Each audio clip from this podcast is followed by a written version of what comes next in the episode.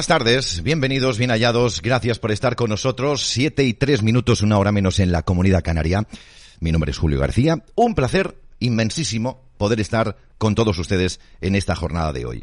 Hoy parece lunes, pero no lo es, es martes, programa 512 de La Voz de España. Y como decíamos, vamos, y como decíamos, y como hacemos muy habitualmente, vamos a repasar algunas de las informaciones, noticias, última hora que están sucediendo en nuestro país después de esta fiesta navideña en la que espero y confío que todos ustedes lo hayan pasado lo mejor posible. Aún nos queda un buen recorrido para alcanzar el fin de estas fiestas navideñas. Estamos a pocos, eh, pocos días de alcanzar ya el fin de año y evidentemente para aquellos que nos ven por primera vez y a todos ustedes en general, gracias por estar con nosotros y feliz 2023. ¿Cómo será el 2023? Pues oigan, no tengo ni idea, pero tal y como están las cosas, pues uno no puede hacer unas previsiones halagüeñas de esas que puedan tranquilizar a propios ya extraños. Evidentemente, como ya saben ustedes, los jefes de la Agenda 2030 continúan pues con su hazaña del mal eh, direccionada hacia intentar por todos los medios acabar con el mayor número posible de vidas humanas. Esto es así aquí y en Logroño. Eh, evidentemente se pueden tirar balones fuera y cada uno puede decir, hombre, es que tampoco es así, se les ha ido la mano. No, no, no. No se les ha ido la mano, no. Eh, nosotros ya demostramos en su momento que había unos planes, que había unas compras y ventas de productos de kits, en este caso COVID-19 en el 2017 y 2018. No, esto no es producto de la casualidad. Y digo esto porque en algunos círculos, en algunos círculos eh, sociales se habla o quieren intentar por todos los medios tirar balones fuera con la que ha caído. Y con lo que todos ustedes y nosotros ya sabemos de todo esto. Es que llevamos tres años nada más y nada menos con esta pantomima día tras día. Aún hay muchas personas, muchísimas personas, que siguen sin, sin conocer la verdad, sin saben, eh, sin, sin, sin reaccionar. Yo ya no lo sé, si no reaccionan por miedo porque son profundamente gilipollas. Porque yo creo que más bien es lo segundo. Son profundamente gilipollas. Como por ejemplo cuando les dices, ¿has visto las líneas que trazan el cielo? Ah, pero esto, esto no, esto no es nada, estos son los aviones, el...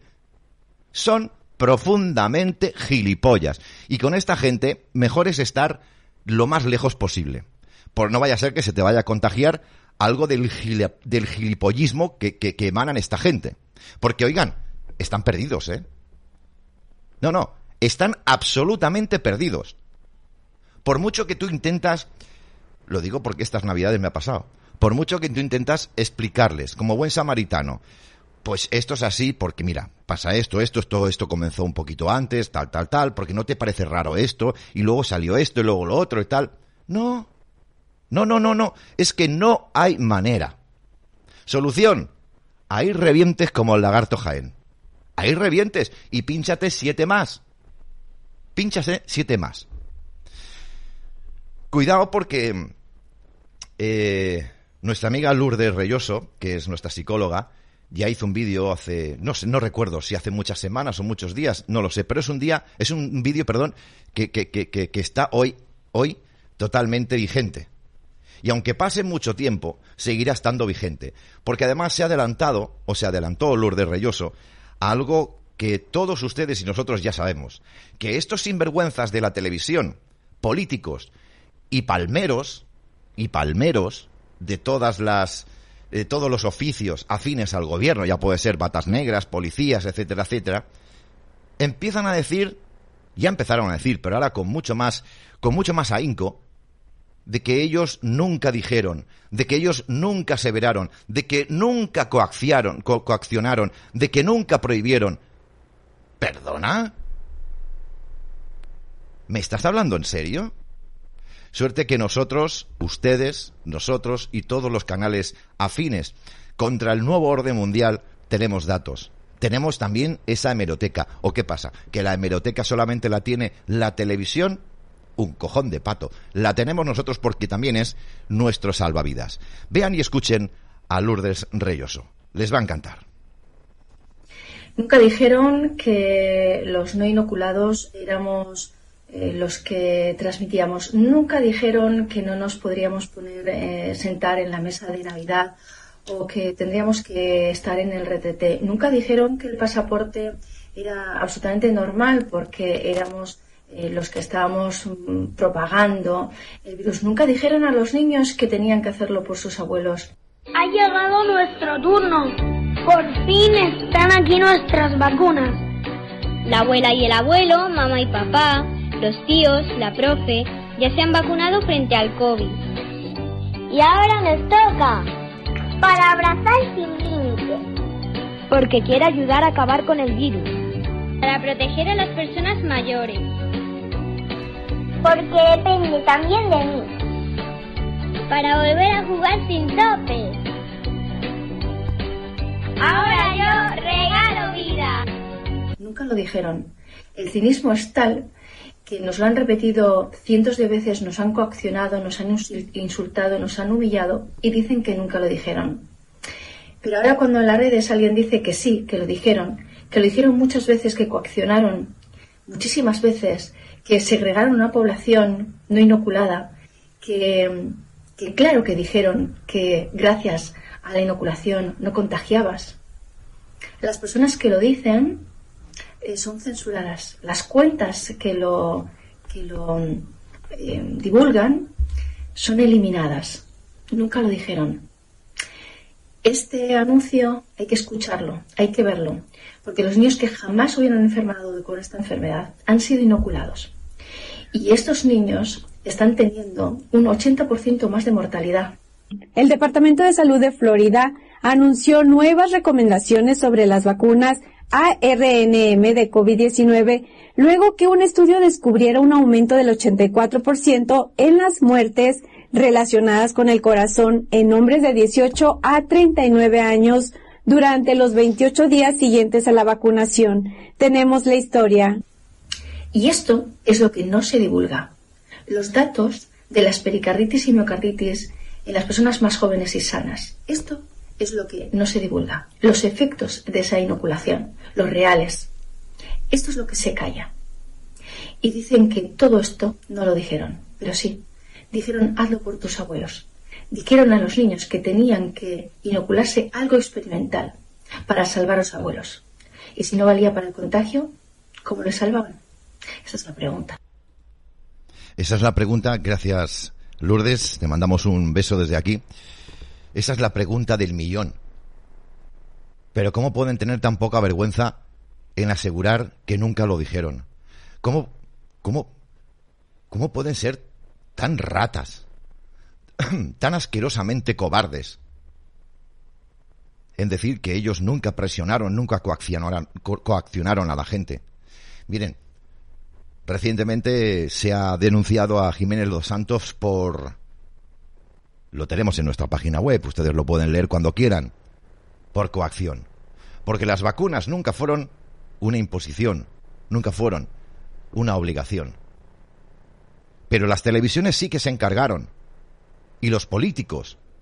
Y después, la masa borreguil se encargó también de expandir el miedo y de decir que si no te vacunabas no podías hacer vida normal. Yo recuerdo en la primera dosis, por ejemplo, la primera dosis que se puso la gente y algunos familiares míos dijeron, mira, me voy a poner la primera dosis, así terminamos con todo esto ya.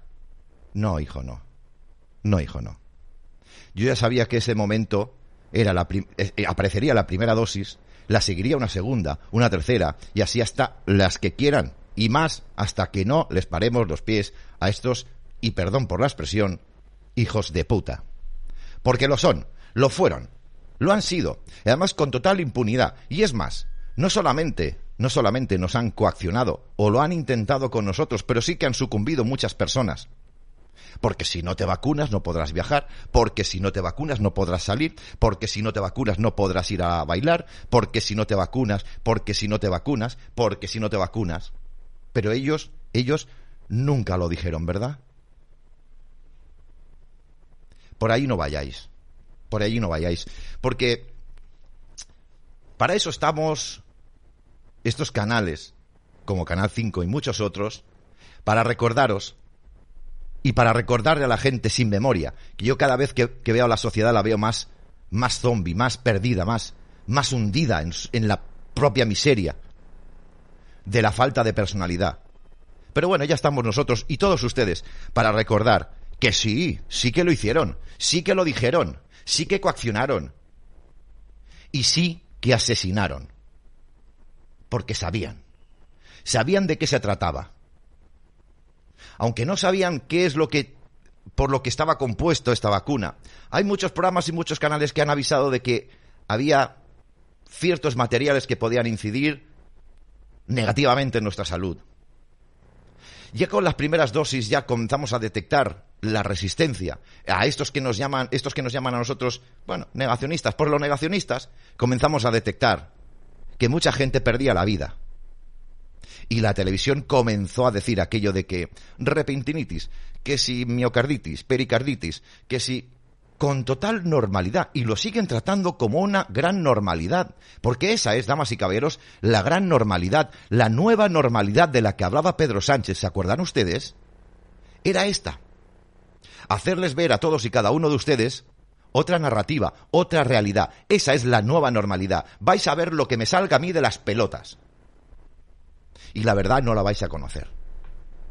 Y si la queréis conocer, tendréis que buscar mucho. Esa es, esa es sin lugar a dudas, la nueva normalidad que tanto propagaba y propaga. Uy, iba a decir una cosa gorda al subnormal de, de Pedro Sánchez, pero me voy a callar, porque eres un moñas. Y el pueblo te hará justicia. La justicia terrenal no va a hacer nada contigo y lo sabes, porque ya te has preocupado de guardarte bien las espaldas y de rodearte de calaña que te protege. Pero no tengas duda, señor Pedro Sánchez, que el pueblo irá por ti. Quizás hoy no, mañana tampoco, pero no vas a tener descanso. ¿Oh, me estás amenazando? A la respuesta a la pregunta que me dices si te estoy amenazando, te digo, vete a la mierda. Porque por tu culpa han muerto millones de personas y por la culpa tuya y de tus socios han muerto millones de personas en este país. Y otras tantas están teniendo una vida asquerosa, con muchos efectos adversos. Asqueroso. Nunca dijeron, bueno, pues venga, pues lo que ellos quieran. A raíz de todo esto, y no me voy de tema, no me voy de tema, está el tema del 5G. Hace poco hablaba con por teléfono con una compañera que vive en la montaña, en el monte, y me decía que no llegaba la cobertura, que era una auténtica mierda, que era peor incluso que hace unos años atrás. 5G, que nos lo han vendido como la tecnología del bienestar, la tecnología de la llamada nítida, la tecnología del, de la buena comunicación, sin cortes, sin, sin ruidos, rapidez en Internet y en Wi-Fi. Mentira. Mentira y mentira. Y ustedes, sobre todo los nuevos que nos están viendo por primera vez, yo les quiero hacer pensar en algo, porque a veces hay que utilizar un poquito la lógica. A veces, no siempre, pero funciona. ¿Por qué razón esta gentuza que instala las antenas 5G las esconden o las camuflan entre el mobiliario urbano. ¿Perdón? ¿Por qué escondes una cosa? Si en teoría no revierte ningún problema para la sociedad. Os hemos pillado con el carrito del helado. Si es que sois retrasados mentales. Cuando uno esconde una cosa es porque esa cosa no es beneficiosa, o está tramando algo, o tiene otros intereses. Ya está, ya está. Con solamente pensar eso, con solamente pensar por qué esconden las antenas, ya tienes la respuesta a todas tus preguntas. ¿Es, es, ¿Es cierto que el 5G puede afectar a las personas? ¿Es cierto que el 5G puede causar cánceres? ¿Es cierto que el 5G puede causar tumores? Vuelvo a repetir, esconden las antenas y las camuflan en el mobiliario urbano, ya tienes la respuesta. Punto y pelota. Podemos perder el tiempo aquí hablando y poniendo flores, bonitas palabras a esta investigación o a este tema, mejor dicho, sobre el 5G. Ya está, queridos y queridas. Eh, esto me recuerda. Esto me recuerda cuando tienes pareja y puede ser que les esté pasando ahora mismo. Y te dicen, no me mires el móvil. Yo sé que no te voy a mirar el móvil, pero el detalle es lo importante. Te lo he dicho para ver qué reacción tienes. Escondes el móvil ¿Por qué escondes el móvil? Yo con todas mis parejas, el móvil encima de la mesa. Y cuando me han dicho para probarme, déjame ver el móvil, le he dicho, toma, el móvil, contraseña tal, tal, tal, ya puedes entrar. Porque no hay nada que ocultar. Porque no hay nada que ocultar. ¿Me han entendido? Pues con el tema de las antenas... No me he ido de tema, ¿eh? Con el tema de las antenas 5G pasa exactamente lo mismo. Y nos están metiendo antenas 5G en sitios que ni ustedes ni yo tenemos ni puta idea. Porque nos lo han vendido, nos lo han vendido en que las antenas 5G van a mejorar la comunicación entre los humanos. Esta va a ser más rápida, con más calidad, menos cortes, con una rapidez del Internet, ya puede ser por cable, por wifi. Es mentira. Si cada vez Internet va peor. Las comunicaciones por teléfono se cortan continuamente. La calidad del teléfono en la llamada es pésima. No me van a dejar engañar. No me van a dejar engañarles ni me van a dejar mentir, ¿verdad? ¿No se supone que el 5G venía todo esto? Pues ahí tienen ustedes otra respuesta por la cual podemos entender que el 5G es otra de las grandes mentiras. Pero no es una de las grandes mentiras porque, oigan, son inocuas. No. Todo lo contrario. Nos han hecho creer, nos han hecho creer que las Antena 3 nos van a... Ay, perdón. Es Antena 3. Antena 3 Noticias. Sí, los cojones 33. Nos han hecho creer que las... Es que voy sin guion y todo de cabeza y a veces la cabeza me hace así un zumbido. Eh, nos han hecho creer, pues precisamente lo que llevaba diciendo hace un momentito, que todo esto es para mejorar nuestras vidas, para que los juegos vayan más rápido, para que los... Pues no, ahí nos la han metido doblada y bien para adentro y nos han hecho creer que esto es para nuestro beneficio cuando es para el suyo, porque hay una agenda. Todo esto del 5G, los chain trails y su puta madre montar bicicleta ha empezado hace poco, aunque con el tema de los chain trails, la geoingeniería ya estaba avanzando por nuestro mundo desde hace muchísimos años atrás, ya lo hemos contado aquí muchas veces. Pero ahora es cuando más están incidiendo. Por cierto, hablando de los chentras, ¿ustedes se creen que es normal que en algunas partes de Andalucía a día de hoy, hoy, hayan alcanzado casi los 30 grados? No le llamemos cambio climático. Es geoingeniería. Estoy hasta los cojones. Estoy harto, estoy cansado de que la gente no mire al cielo, de que la gente no se entere de la misa a la mitad. Ya lo anunciamos aquí y estoy siguiendo ese mapa que yo he compartido en muchas ocasiones en Canal 5 y en Canal 5 Informa de Telegram sobre el tema relacionado con las nubes de azufre y se ve claramente como en la mitad este de este país digamos, desde Madrid a Cataluña, trazando una horizontal, línea horizontal, desde Cantabria hasta, yo qué sé, Málaga, está fumigadísimo. Es que se ve en los mapas de satélite los, los, las partículas de azufre.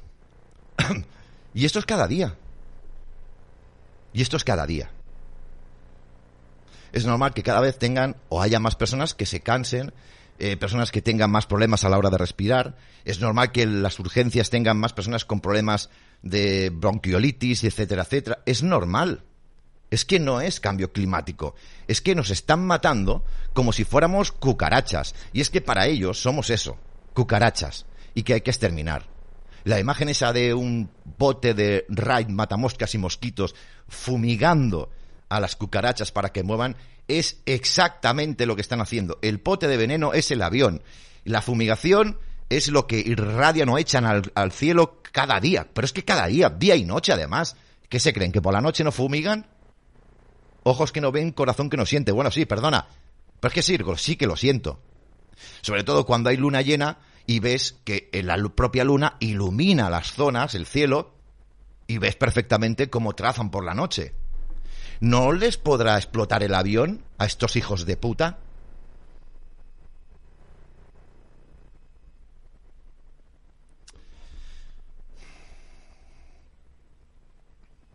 En fin. En fin, eh, mientras tanto, sepan ustedes, más que nada para que vayan, vayan tranquilizándose y viendo que todo va bien, porque esto me recuerda cuando José María Aznar, que España va bien, ¿verdad? Va bien para los de siempre. Para nosotros cada vez peor. Eh, ha pasado de puntillas esta información. Pedro Sánchez acudió al concierto de Joan Manuel Serrat el día 24 en Barcelona y lo hizo con el Falcon a cuenta de todos ustedes. Nah, no, no, solamente que solamente es para que no para que se cabreen, sino para que sepan qué pedazo hijo de puta es este cabrón que, que utiliza eh, todo, todo lo que está, todos los recursos que son del pueblo para hacer las delicias tanto de él, que tiene cara de retrasado mental, porque yo creo que lo es, es un poco retrasado mental, le falta una hornada o dos, y para Begoña también, o Begoño, da igual, eso cada uno, ahí visitando el día 24 a Joan Serrat con, repito y reitero, con el Falcon del ejército eh, para hacer las delicias de ellos dos y ustedes, ustedes comanse una mierda. ¿Quiénes son ustedes? Si ustedes, si ustedes son cucarachas. ¿No? Hemos dicho que ustedes son cucarachas, ¿no? Por eso nos están fumigando, ¿verdad? Yo sé que muchos de ustedes se están cabreando conmigo, yo no tengo la culpa. Yo les estoy diciendo la verdad lo que siente el mayor número de personas afines a nuestras ideas. Pero que no pasa nada, hombre, que no pasa nada. Al final todo, todo se arreglará, ¿verdad? Al hilo de todo esto, queridos y queridas, algunos medios de comunicación están diciendo que acaba de aparecer un nuevo problema psicológico en la sociedad y le llaman ecoansiedad. Eco ansiedad. Es la preocupación desmedida por el cambio climático. Ya en el año 2019, la retrasada y subnormal, esta Greta Thunberg, o Thunberg, o Zumbada, dijo, y leo textualmente, quiero que entren en pánico, quiero que sientan el miedo como yo siento todos los días, quiero que reaccionen como si nuestra casa estuviera en llamas, porque lo está. Estas fueron las famosas palabras de la retrasada mental Greta Thunberg. estas palabras se las pronunció a todos los líderes mundiales, que luego aplaudieron como auténticas focas, porque no veían en ella eh, una verdad como un puño, veían en ella mucho dinero. Porque de eso se trata en cuanto al clima, ¿no? Bueno, pues resulta que han hecho una macroencuesta con 9.000 jóvenes, macroencuesta con 9.000 jóvenes, ya está, ahí lo tienen ustedes, en la que casi el 80% de estos eh, ah, manifiestan que están muy preocupados, muy preocupados por, por, el clima, por el futuro que les espera. Vamos a ver alma de cántaro. Uy, madre mía. Si es que, si es que no, no, no haremos nada. El problema de la juventud es que se deja atrapar por la izquierda, por, por, por, por los relatos equivocados o, o, las mentiras de la izquierda cuando aseveran sobre el tema del cambio climático o del futuro de los niños. Y el problema de la gente joven es que no les da por investigar, coger un libro, mirar estadísticas o cotejar un poco la información tanto de uno como de otro. Nosotros aquí hemos dicho muchas veces, no nos crean tampoco a nosotros, ni hagan religión de Canal 5. Si estamos diciendo que no lo haga nadie de otros canales o de, o de, de la propia televisión, coño, no lo hagan con nosotros tampoco. Pero sí que es cierto que lo que tienen que hacer es, joder, contrastar un poco la información, coño. Si la televisión, maldito bulo, o su puta madre dicen, oye, eh, es que esto nos vamos al hecatombe del cambio climático, en 10 años nadie podrá vivir en las costas, ni... y te lo crees, perdona, podrás tener muchos estudios, pero eres un imbécil y un inútil de libro. Es que estoy estu- estudiando ingeniería naval. Tú eres un tonto a las tres. Tú eres un tonto a las tres. Que mucha ingeniería naval, muchos estudios, pero te las estás comiendo dobladas. Bien, pues estos que se las están comiendo do- dobladas y que tienen ansiedad por el cambio climático, son carne de cañón. Son carne de cañón. Están totalmente dominados por el sistema, en este caso por el régimen del 78. Están perdidos. ¿Cómo les vamos a nosotros, cómo les vamos nosotros a decir a toda esta gente, a estos jóvenes que apenas tienen 20 años o 25 años? Es igual, tíos con 29 años son peor que los críos, ya te lo digo yo, porque el hombre se ha quedado estancado, eh, eh, eh, ¿cómo te diría yo? Se ha quedado como, como sin avanzar, ya no tiene ese espíritu de responsabilidad, ni de, ni, ni el factor ese que es decir, bueno, pues ya me he convertido en un hombre. No, quieren ser niños toda la vida. Todo, todo el día están jugando con la Play, o por lo menos salen de trabajar y corriendo se van a jugar con la Play. Señoras y señores. Las mujeres no tanto, que también. Pero los hombres están perdidos. ¿Y cómo recuperamos a la gente joven? Ingeniería social. Están perdidos. Están perdidos. Y esto viene en relación, un poquito, no sé si ustedes estarán de acuerdo conmigo o no, a la cantidad de suicidios que están habiendo en nuestro país desde hace ya mucho tiempo para aquí.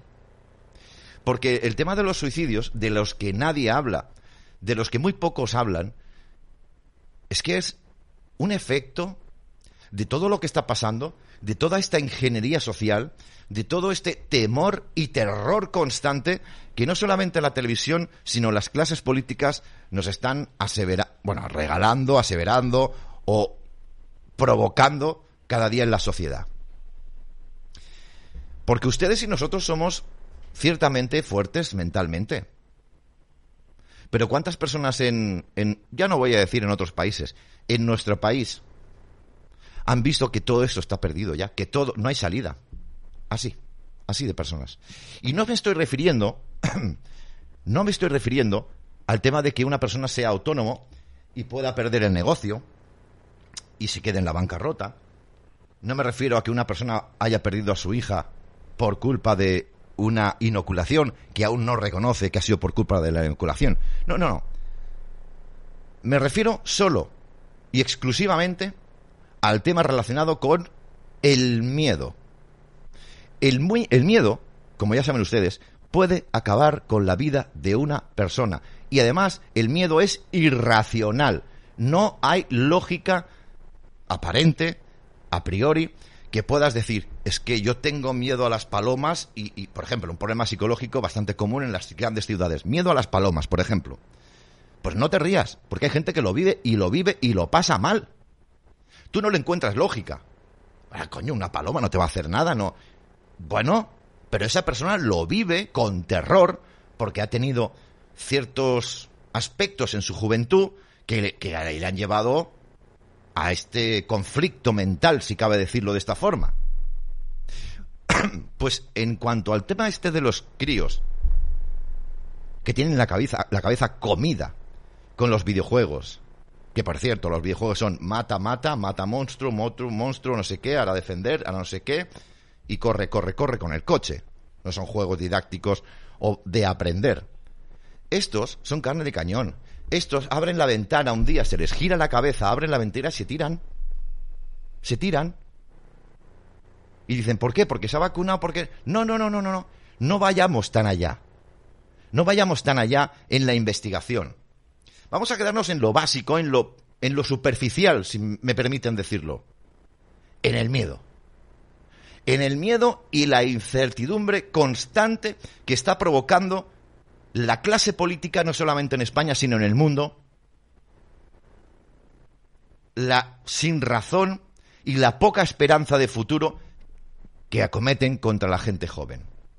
A nosotros, ustedes, sencillamente, nos la pela muy fuerte que nos digan, por ejemplo, que mañana podría haber una guerra nuclear. Y le decimos, pues tíramela aquí, en el agujero este, a ver si la cuelas. Así reaccionamos nosotros. Pero la gente joven, que está empezando a vivir, se lo cree. La gente que está, está empezando a, a sacar la cabeza en esta sociedad, no ve futuro. Y ahí podríamos tener, si utilizamos un poco el sentido común, el motivo por el cual hay cada vez más muertes y sobre todo están... Es que no hay estadísticas, eh, las estadísticas no existen, es que no hay datos, porque están muy bien escondidos. Es como lo de las antenas 5G. Si las esconden o las camuflan, ¿por qué es? Si esconden y camuflan las estadísticas o directamente no las publican, mmm, coño, coño, ya tenemos la explicación, ¿no? La respuesta a todas nuestras preguntas. Pues la gente está viviendo y lleva viviendo desde hace tres años, nada más y nada menos. Ahora mismo hará tres años. En un miedo constante, en un temor constante. Ahora salió una nueva cepa, ahora hay una nueva variante, ahora luego hay un linaje y luego hay un... No se dan cuenta que se están riendo en su puta cara. ¿Y cuál es la solución de esta gente? Abren la ventana y se tiran. Así son las cosas.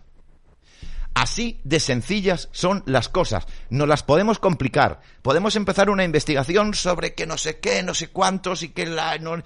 Quieto. El miedo. El miedo puede parar tu vida. El miedo puede acabar contigo. Ya está, no nos compliquemos la vida. Vayamos a lo económico, a lo sencillo, a lo práctico. Ojo. Ojo es mi opinión. Yo no quiero que ustedes la cojan como religión y, yo qué sé, y todas esas cosas que decimos, ¿vale? No. Pero... Es que es brutal, es brutal. En fin, tenemos con nosotros, como siempre, a nuestro querido Javier Villacorta, que creo que ya está preparado y con nosotros. Javier, muy buenas tardes y bienvenido. ¿Qué tal, Julio? Buenas tardes. Feliz Navidad. Feliz Navidad, hijo. Feliz Navidad. Bueno, bien, estábamos un poco, Javier, ¿verdad? Em, valorando un poco por encima que a veces nos complicamos en buscar una explicación al tema de, las, de los suicidios cuando la base es el miedo, el miedo, el miedo. ¿Por qué un chico o una chica abre la ventana y se tira de un cesto? ¿Porque se ha puesto una vacuna? Porque No, es por miedo. Literalmente. Sí, bueno, yo creo, yo creo que la gente está un poco perdida y cuando se es menos maduro, pues peor todavía. Y, y a todos nos ha pasado cada vez que hemos tenido un problema que parecía que el problema era lo mayor, el más grande que nos podía suceder en nuestras vidas, que era insuperable y tal. Y bueno, las mentes menos preparadas o menos maduras, pues ante eso toman algunas decisiones o las mentes que, oye, que pues que tienen menos, ya sabemos que todos no somos iguales y no tenemos la misma capacidad de lucha. Entonces, bueno, hay gente que, que ante a las primeras de cambio se hunde y toma la decisión la más drástica, la peor y la más, la más dura. Javier, así. Eh, ¿Por qué crees, como decíamos con el tema de las antenas 5G, estás de acuerdo en que si esconden es por algo y en esto de los suicidios es más de lo mismo? Bueno, es que están pasando muchas cosas eh, que ya a mí me están resultando muy llamativas. Hablabas antes de los chemtrails, de las antenas 5G. Están pasando muchísimas cosas y yo creo que no son casuales. Mira, en cuanto a los chemtrails, antes te he dicho que, que yo de la cena de Nochebuena, por ejemplo, sí tres de las personas, a las no vacunadas que, que estábamos en esa cena, eh, pues entre ellas yo, mi hija, mi mujer, pues hemos salido de esa cena pues con, como a, los dos días con un cierto mareo, como con pues con malestar, incluso con náuseas y tal. Lo he hablado esta mañana con más gente y, son datos similares.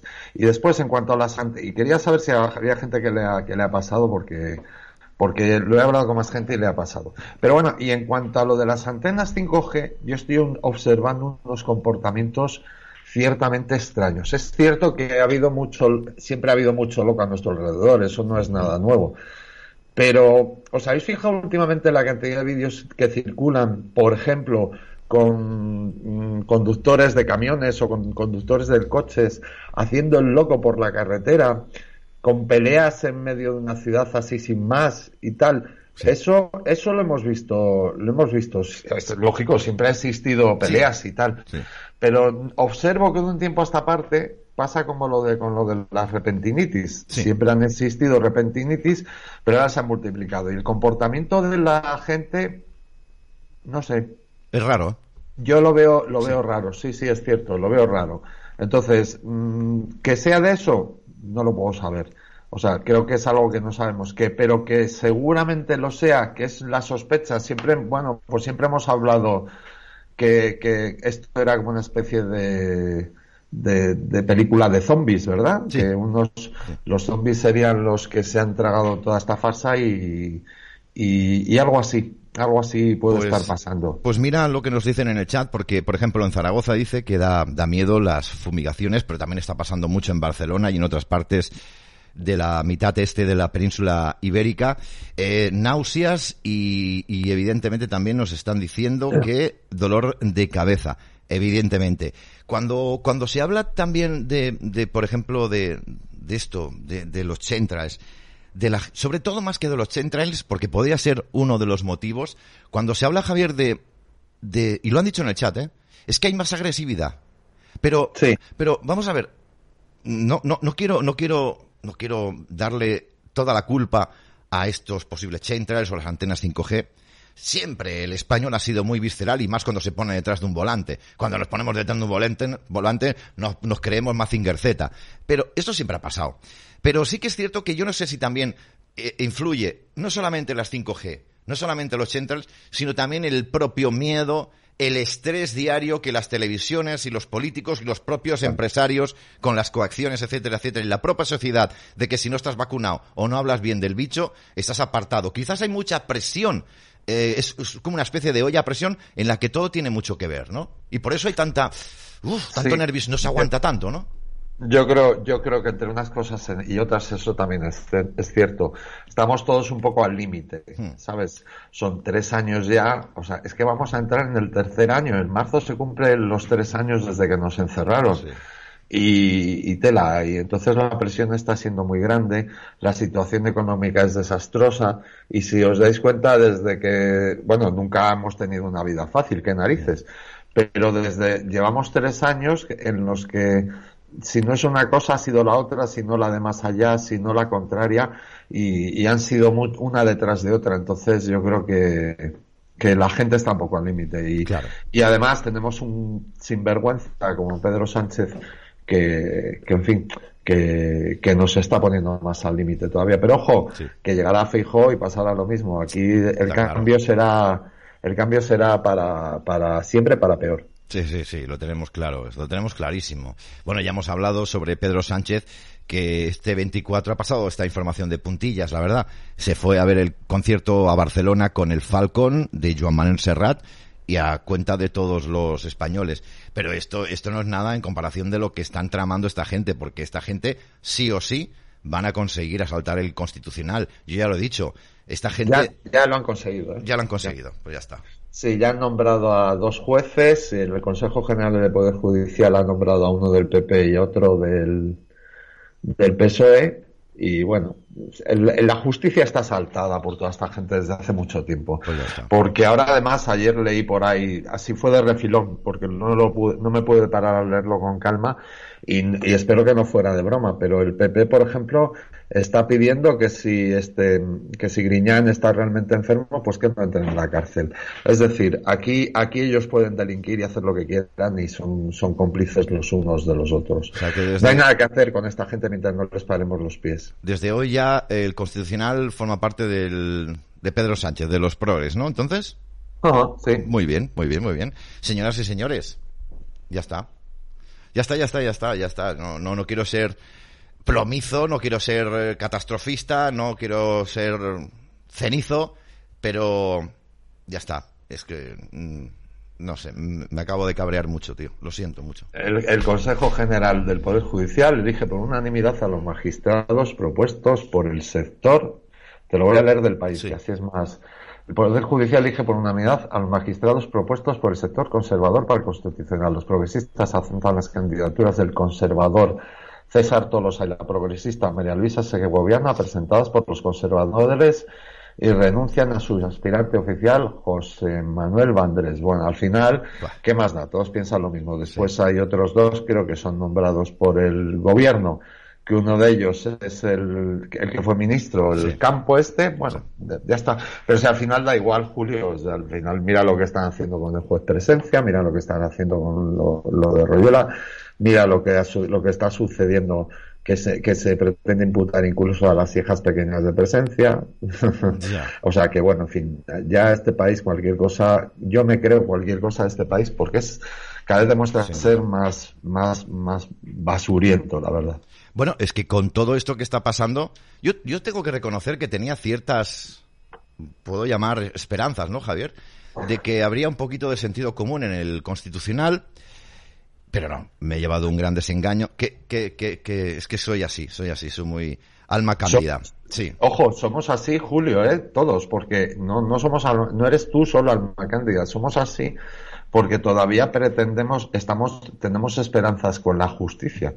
Y eh, te, hablo en el caso, los casos del COVID y esas cosas, y ya están demostrando al servicio de quien están y que desde luego no es al servicio de, de la justicia. Bueno, claro. Claro, es que recientemente los políticos no hicieron la ley de malversación de fondos por, por, por, los ciudadanos, porque nosotros no malversamos fondos, se hicieron la ley para ellos. Y esto abre, el Constitucional abre la puerta a que, por ejemplo, los independentistas, ya no solamente de Cataluña, sino también de las Vascongadas o cualquier otra región española, puedan volver a hacerlo o puedan hacerlo por primera vez y que no va a haber consecuencias. El tribunal no lo va a declarar, evidentemente, anticonstitucional porque ya se han parapetado los progres. Eh, al final, ya está, ¿eh? ¿eh? Ahora sí, ahora sí que podemos decir, pero con todas, todas, Javier, es muy triste esto, es muy triste, que estamos en una Venezuela, ¿eh? Lo siento, ¿eh? Ahora sí. Bueno, incluso, incluso peor que Venezuela, porque en Venezuela al menos saben que viven bajo el yugo de una dictadura. Y nosotros, todavía hay mucha gente que tiene esperanzas, volvemos a las esperanzas en unas futuras elecciones. Y ya les digo desde aquí, a todos que da igual lo que vaya, lo que tengan pensado votar. Yo creo que la decisión está tomada y más que tomada. No han prestado atención a las denuncias nunca, a las denuncias de elecciones transparentes, ni siquiera los del solo queda Vox, ni nada de eso. Y, en, las, en las elecciones solo hay posibilidad de que vuelva a salir o Sánchez, o Fijó, o lo que sea si realmente existieran unas elecciones libres, fíjate lo que te voy a decir. ¿eh? Yo creo que si realmente existieran unas elecciones verdaderamente libres, sí que podría ganar Vox. Pero, pero no, no, no, no existe. Javier, si existieran unas elecciones libres, estarían prohibidas. Sí, sí, por supuesto, por supuesto que estarían prohibidas. Por supuesto que estarían prohibidas. Creo, creo que es la gran verdad que hoy he dicho, no he dicho ninguna otra verdad que esta. Si las elecciones sirvieran para algo y, estarían prohibidas, tío. Que sí, que sí, que sí. Además, además, ¿qué más pruebas necesitamos? Anda el pucherazo en Francia. Sí, es que tenemos muy poca memoria. En Francia, de repente dio un vuelco de como de uno o dos millones de votos el, conteo que estaban haciendo. La, ¿cómo se llama? Esta, la, candidata que se presentaba, la Le Pen, no dijo absolutamente, absolutamente nada. En Brasil se acaba de dar otro, otro pucherazo. En Estados Unidos se dio un pucherazo. Y se está y en Alemania pues creo que también se hablaba de pucherazo con las elecciones que hubo después de lo de Merkel. Entonces qué pretendemos si aquí si España es, el país ahora mismo eh, esto tipo para para que hagan lo que les dé la gana porque aquí nunca pasa nada. Decías antes de Pedro Sánchez.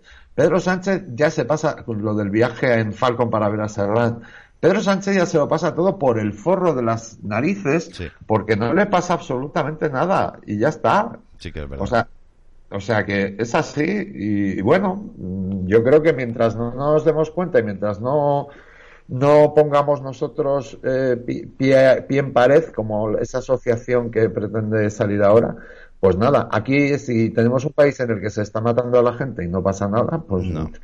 No, ya Javier. qué más, qué más pu- puede pasar. Javier, ¿sabes? hasta, hasta que no nos falte de comer y no tengamos para vestir a nuestros hijos, la gente no se va a mover. Es, es- No, es- así. no, no. No, no, digamos, para que nuestros espectadores no, no caigan en el error de pensar que va a aparecer alguien o alguna asociación o algún partido que nos va a salvar de todo esto. Hasta que no pasemos hambre, no se va a salir. Y aun todo y con eso, nos van a dar las migajas, esos 200 euros que ya están empezando a dar, eh, para las familias numerosas que no llegan a tanto dinero al año. Mira, fíjate, sin ir más lejos. Antes hablabas tú de, de Vox, Vox Esponja, que, que si las elecciones y tal, es el grupito necesario dentro del régimen del 78 para tener controlados, son disidencia controlada, para tener controlados a un grupo de personas que están en contra del poder establecido del régimen del 78. Coño, sin ir más lejos hay que tener un poco de memoria. Vox denunció a elecciones transparentes. Venga va, venga va, coño, venga va, coño, venga va. Y seguimos aquí y vamos a seguir dando confianza a un partido que dice que ser, ser el protector de la nación española. Se envuelve alrededor de la bandera española y ya está, todos salvados. Pues oye, denunciaron Mira, a elecciones transparentes. Yo lo he dicho muchas veces. Para mí lo fundamental, ahora mismo, lo fundamental, lo básico, es que se denuncien las muertes provocadas por las inoculaciones y el exceso de mortalidad. Nadie está diciendo nada sobre el asunto. Nadie, ni un solo partido político dice una palabra sobre, sobre el asunto. Yo, mientras no haya un partido político que, que hable sobre este asunto, no creeré en ninguno de ellos. Hoy mismo, mira, lo publicaba yo antes en el diestro. Hoy mismo ha publicado esto. ¿Qué podemos pensar de un político? O sea, con todo lo que estamos viendo, Carolina Darias, la, la ministra de Sanidad. Sí. ¿Tú te puedes creer que con todo lo que estamos viendo, que estamos viendo además que ayer empiezan a salir en Twitter los papeles de, de, de la, de Pfizer y todo esto, Sí. ¿Te puedes creer que, que hoy todavía tiene los santos cojones de decir en Twitter, hoy hace dos años desde que Araceli Hidalgo se convirtiera en la primera persona en recibir la vacuna contra la COVID en España? La vacunación sigue siendo nuestra principal arma frente al virus y un éxito de país a nivel mundial. Sigamos protegiéndonos, sigamos vacunándonos. ¿Qué podemos pensar? Porque antes, o sea, si un político te roba, Madre mía, tío. la corrupción política, ya dices, bueno, esto entra dentro de la normalidad. Cuando alguien, sabiendo lo que ya nosotros sabemos, porque los despistados, los que todavía no se enteran, pues que anden en su mundo y tal. Pero nosotros, los que estamos a este lado, los que estamos en contra de la vacunación, los que somos plenamente conscientes de lo que está pasando, los que tenemos razón, porque además los hechos están demostrando que, que tenemos razón. ¿Qué podemos pensar de una tipa como esta? ¿Qué calificativo encontramos? Mm, ¿Cómplice, criminal, asesina? No sé, ¿qué calificativos, qué calificativos podemos encontrar? Criminal. Porque aquí estamos hablando de que a pesar de todo, la tía esta sigue recomendando a la gente vacunarse, sigue recomendando hacerlo. O sea, a pesar de todo lo que está pasando. Entonces, cuando vemos tantas evidencias y, y esta tipa lo sigue haciendo, pues ya empiezas a pensar que aquí hay algo que no cuadra, Julio. Bueno, lo O sea, han ya dicho- dices, hostia, aquí no estamos hablando No, ya de, claro. de un ladrón que se lleva un dinero. Claro, claro. ¿Sabes? En el chat lo han dicho. Es una sicaria del sistema, nada más. O sea, con todos los datos que hay, como tú has dicho, con toda la información, con todos los documentos, si quieres comentamos un poquito, que han salido de Twitter, sobre los pagos de gobiernos a las farmacéuticas o laboratorios, que incluso en el Parlamento Europeo se están negando que sean, eh, digamos, visibles o que estén en poder de todo el mundo. Con todo y con eso, y lo más, lo más, lo más, lo más indignante al final, con la cantidad de muertes que hay por culpa de las inoculaciones y los efectos adversos, reglas contundentes en las mujeres, pérdidas de feto, eh, embolias, etcétera, irreversibles, estas tipejas asquerosas, ratas inmunda, dice que gracias a Dios que tenemos las vacunas y le llama vacunas a una cosa que ni siquiera tampoco se le puede llamar experimento porque esto ya lo sabían. No es ni un experimento ni es ni una vacuna. Esto ya lo sabían en 2017 incluso de antes. Con lo cual, esta es una perra sarnosa del sistema, querido Javier. No, no, es que, es que ya no hay calificativos. No, Esto no es no. el griñán que si se llevó dinero de los ERE y tal. Aquí no estamos hablando de dinero, aquí estamos hablando de vidas.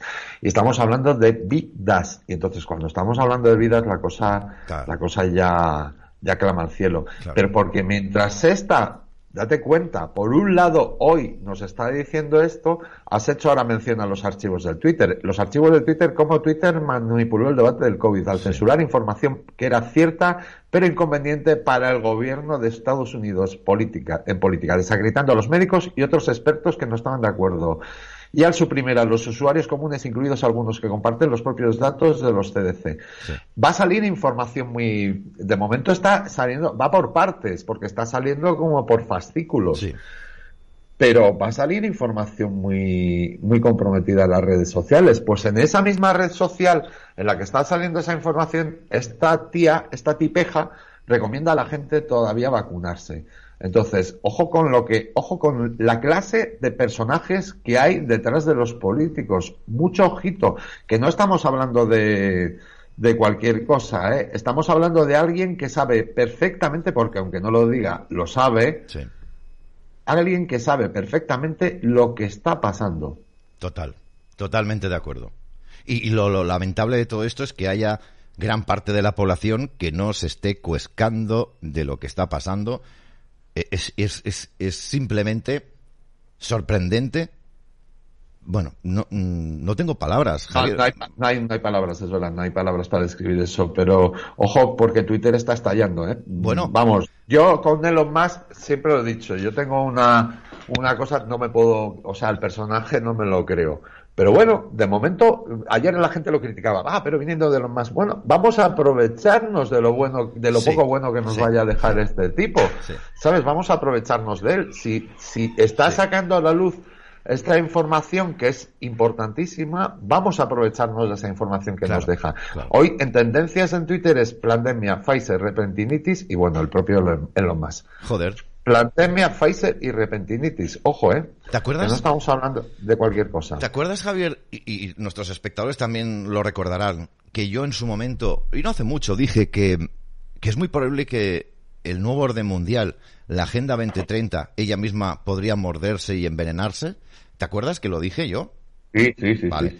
Eh, Elon Musk es uno de los suyos, sin lugar a dudas. El hecho de que se vaya filtrando todo este tipo de información yo creo que responde más a rencillas un poquito entre ellos, en poder querer el poder del otro, en ahora que la cosa ya está más o menos establecida, ahora quiero lo tuyo y luego querré lo del otro.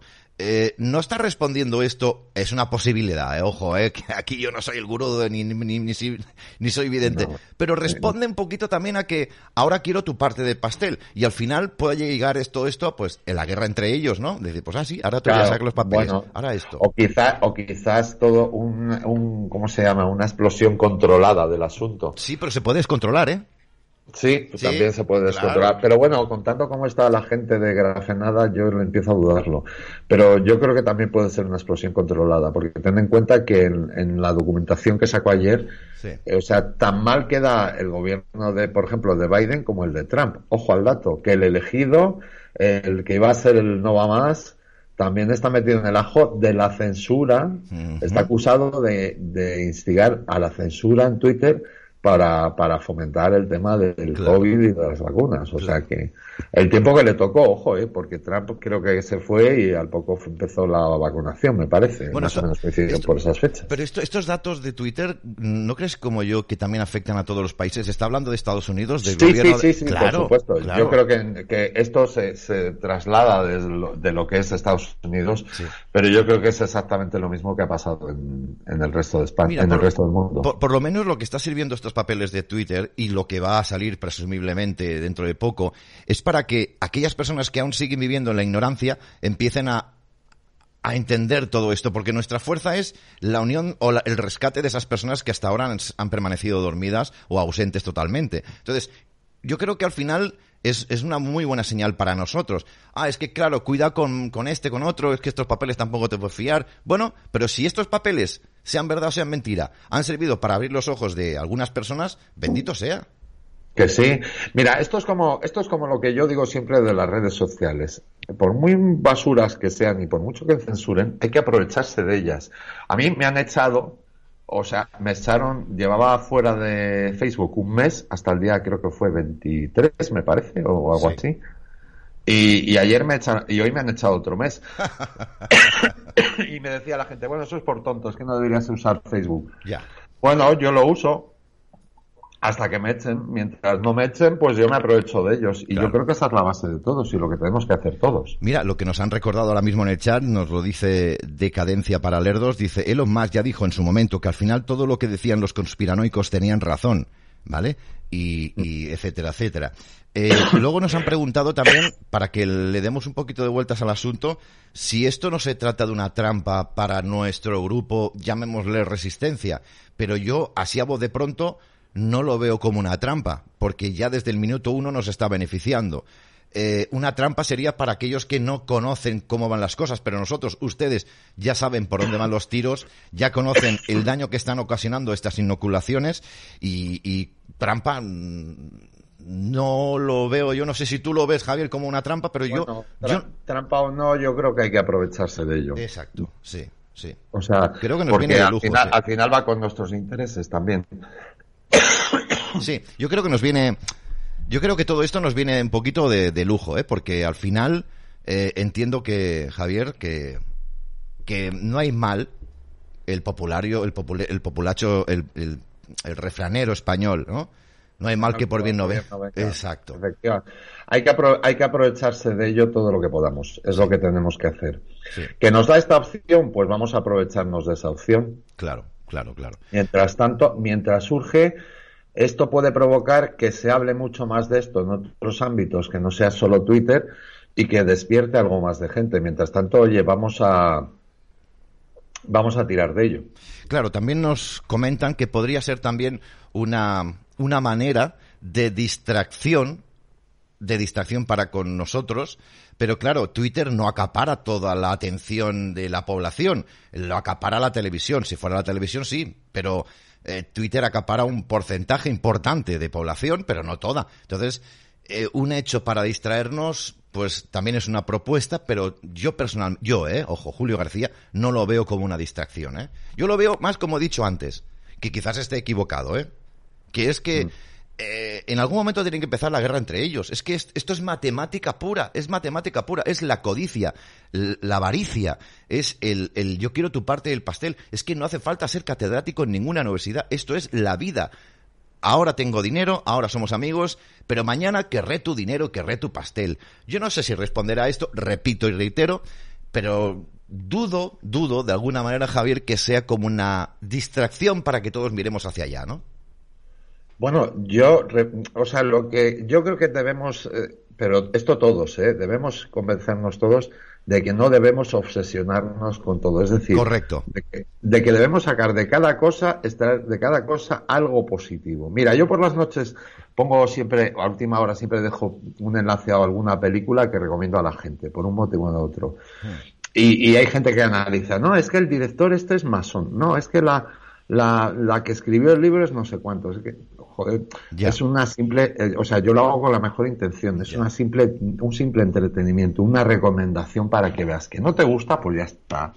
Pero no, no hay que llevar al extremo todo, todo, analizar, porque entonces no, no veríamos cine, no leeríamos un libro, no escucharíamos música, no haríamos nada. Si empezáramos a analizar uno por uno el pasado del escritor, del cantante, del director de cine, del actor y tal.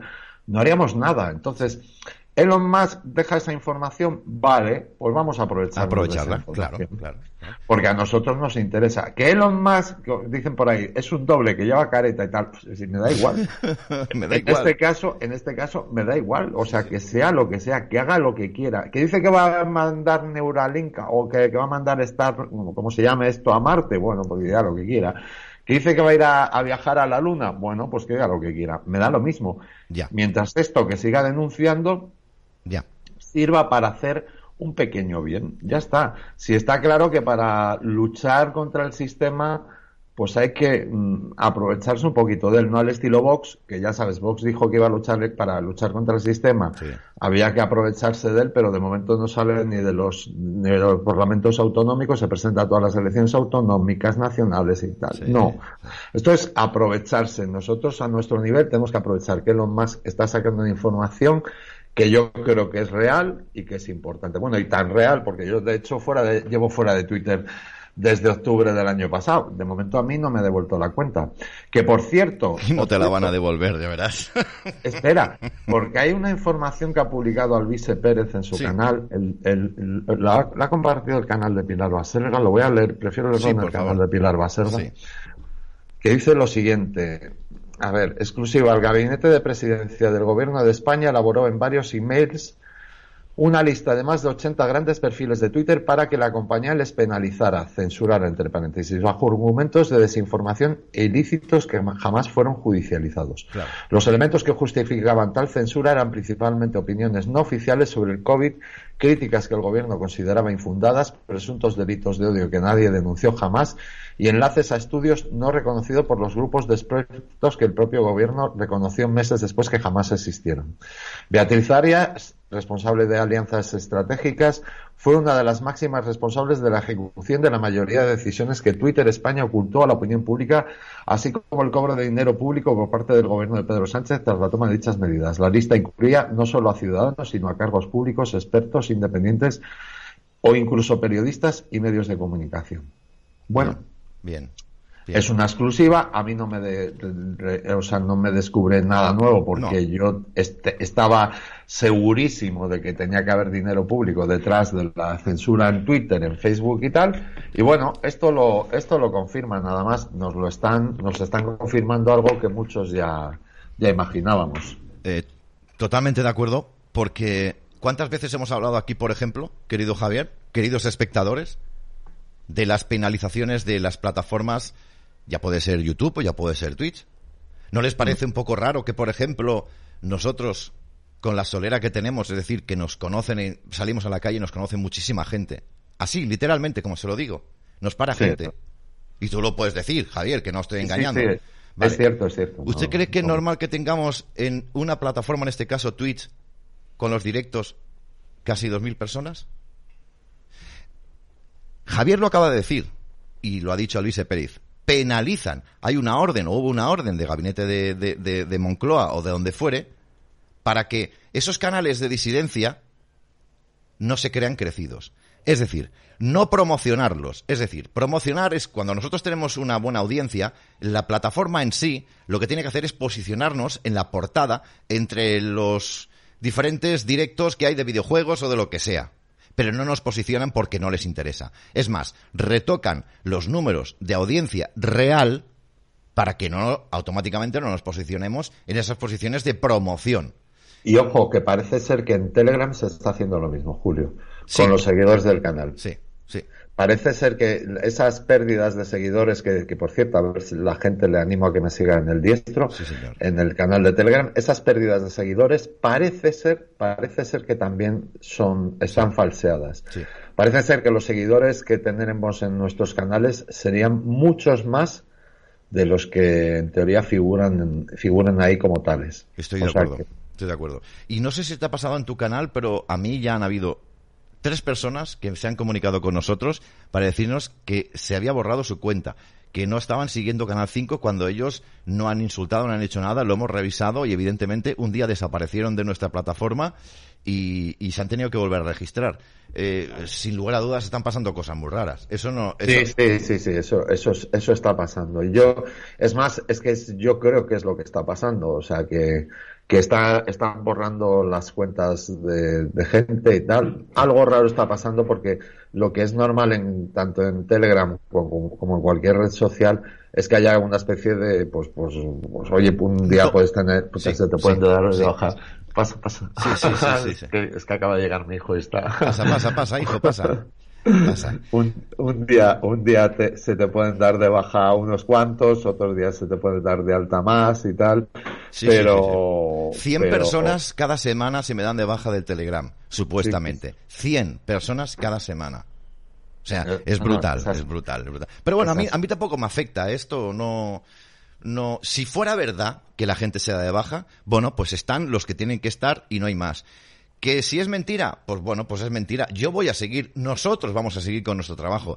Eh, también eh, esta guerra que estamos viviendo, esta tercera guerra mundial, Javier, también consiste en eso, en la guerra psicológica, en el engaño. O sea, si ellos eh, Javier, ahora te doy la palabra. Si ellos hacen con, por ejemplo, las elecciones, tergiversan los datos, las estadísticas, ¿qué no van a poder hacer con los CEOs de las grandes plataformas para con nosotros? Esto es utilizar una vez más la lógica aplastante. Sí, efectivamente. Y además es que eh, la guerra en este caso consiste en, la información, porque está claro que lo que hay es una censura tremenda. Entonces, la guerra brutal que se está librando es por la, por la información. Mira, lo, lo decía Alvise, lo, lo está denunciando estas publicaciones, lo que llaman los archivos de Twitter famosos. Sí y me ha pasado a mí mismo esta mañana en Facebook, cuando de repente me encuentro otros tres meses fuera. Yo ya anuncio a mis seguidores de Facebook que yo creo que esta va a ser la definitiva, porque creo que al final me acaban echando por segunda vez de Facebook, que ya me echaron una vez, y yo creo que me, echarán, me echarán más veces, definitivamente. Pero bueno, en fin, ¿qué le vamos a hacer? Mientras tanto, aquellos que lo critican, yo voy a seguir publicando en Facebook cuando tenga oportunidad, que lo sepan. Oye, mm, por cierto, he visto en tu página web, en el diestro.es, por cierto, recuerden, el Diestro TV en, también es su página de vídeos y también en Telegram. Eh, por cierto, recuérdanos el nombre de tu Telegram. El diestro, simplemente es, eh, eh, si la gente busca arroba el diestro, ya salimos Perfecto. Dicho esto, eh, porque yo también quiero comentar una cosita. Eh, he visto una, una, información sobre, sobre Rusia un, en tu página, eh, lo estoy buscando ahora mismo. La de Medvedev, el presidente de Rusia. ¿Qué nos puedes decir? bueno, pues ha hecho, yo no sé si, es, si eso forma parte de su guerra psicológica con Ucrania y con Occidente, pero ha hecho unas predicciones para el año 2023 que, si quieres, te las leo porque son muy fuertes. Sí, sí, sí, por favor, claro, claro. Mira, Ah, ah, esto es traducido ¿eh? directamente, o sea que a, lo mejor tendré que cambiar alguna palabra. el precio del petróleo subirá, subirá, o sea, dice él, ¿qué puede, eh, a ver, Empieza. En la víspera del año nuevo todo el mundo hace predicciones. Muchos proponen hipótesis futuristas como si compitieran para elegir las más descabelladas e incluso las más absurdas.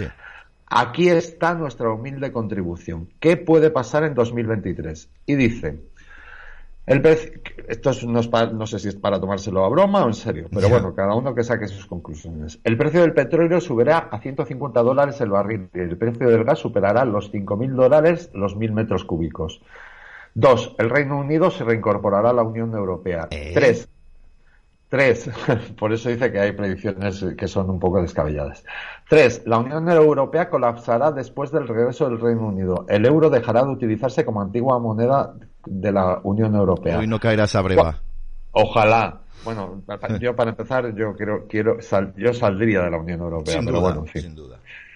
Cuatro, Polonia y Hungría ocuparán las regiones occidentales de la antigua Ucrania. 5. Se creará el cuarto Reich que abarcará el territorio de Alemania y sus satélites, es decir, Polonia, los estados bálticos, Chequia, Eslovaquia, la República de Kiev y otros marginados. 6. Mm. Seis, estallará la guerra, la guerra entre Francia y el Cuarto Reich. Europa será dividida, Polonia repartida en el proceso. Ya. Siete, Irlanda del Norte se separará del Reino Unido y se unirá a la República de Irlanda. Ocho, la guerra civil estallará en los Estados Unidos, California y Texas convirtiéndose en estados independientes como resultado. Texas y México formarán un estado aliado. Elon Musk ganará las elecciones presidenciales en varios estados que después del final de la nueva guerra civil se entregarán al Partido Republicano. Nueve, todos los mercados bursátiles más grandes y la actividad financiera dejarán los Estados Unidos y Europa y se trasladarán a Asia. Mucho ojo porque este punto 9. Ahí está, este ahí está. Sí, sí. Este punto 9 es muy importante. a mí este me, cuadra bastante. Ahí sí, ese sí. 10, que en esto se basan mucho los de Q. 10. El sistema de gestión monetaria de Bretton Woods colapsará, lo que provocará la caída del Fondo Monetario Internacional y el Banco Mundial. El euro y el dólar dejará de circular como divisas de reserva mundial. Las monedas fiduciarias digitales se utilizarán antiguamente en su lugar. Y dice después, saludos de temporada para todos vosotros amigos anglosajones y, y sus lechones felizmente gruñendo. Bueno, se han olvidado el punto número 11, que es yo me casaré antes de final de año. puede ser, puede ser.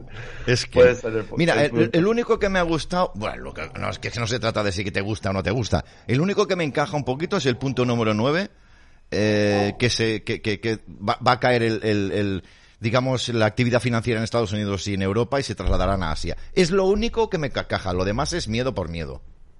Eh, de hecho, de hecho lo de lo de Asia ya está pasando, porque tú ten en cuenta que los países estos que lidera China y la y Rusia están dejando de utilizar el dólar como moneda de referencia.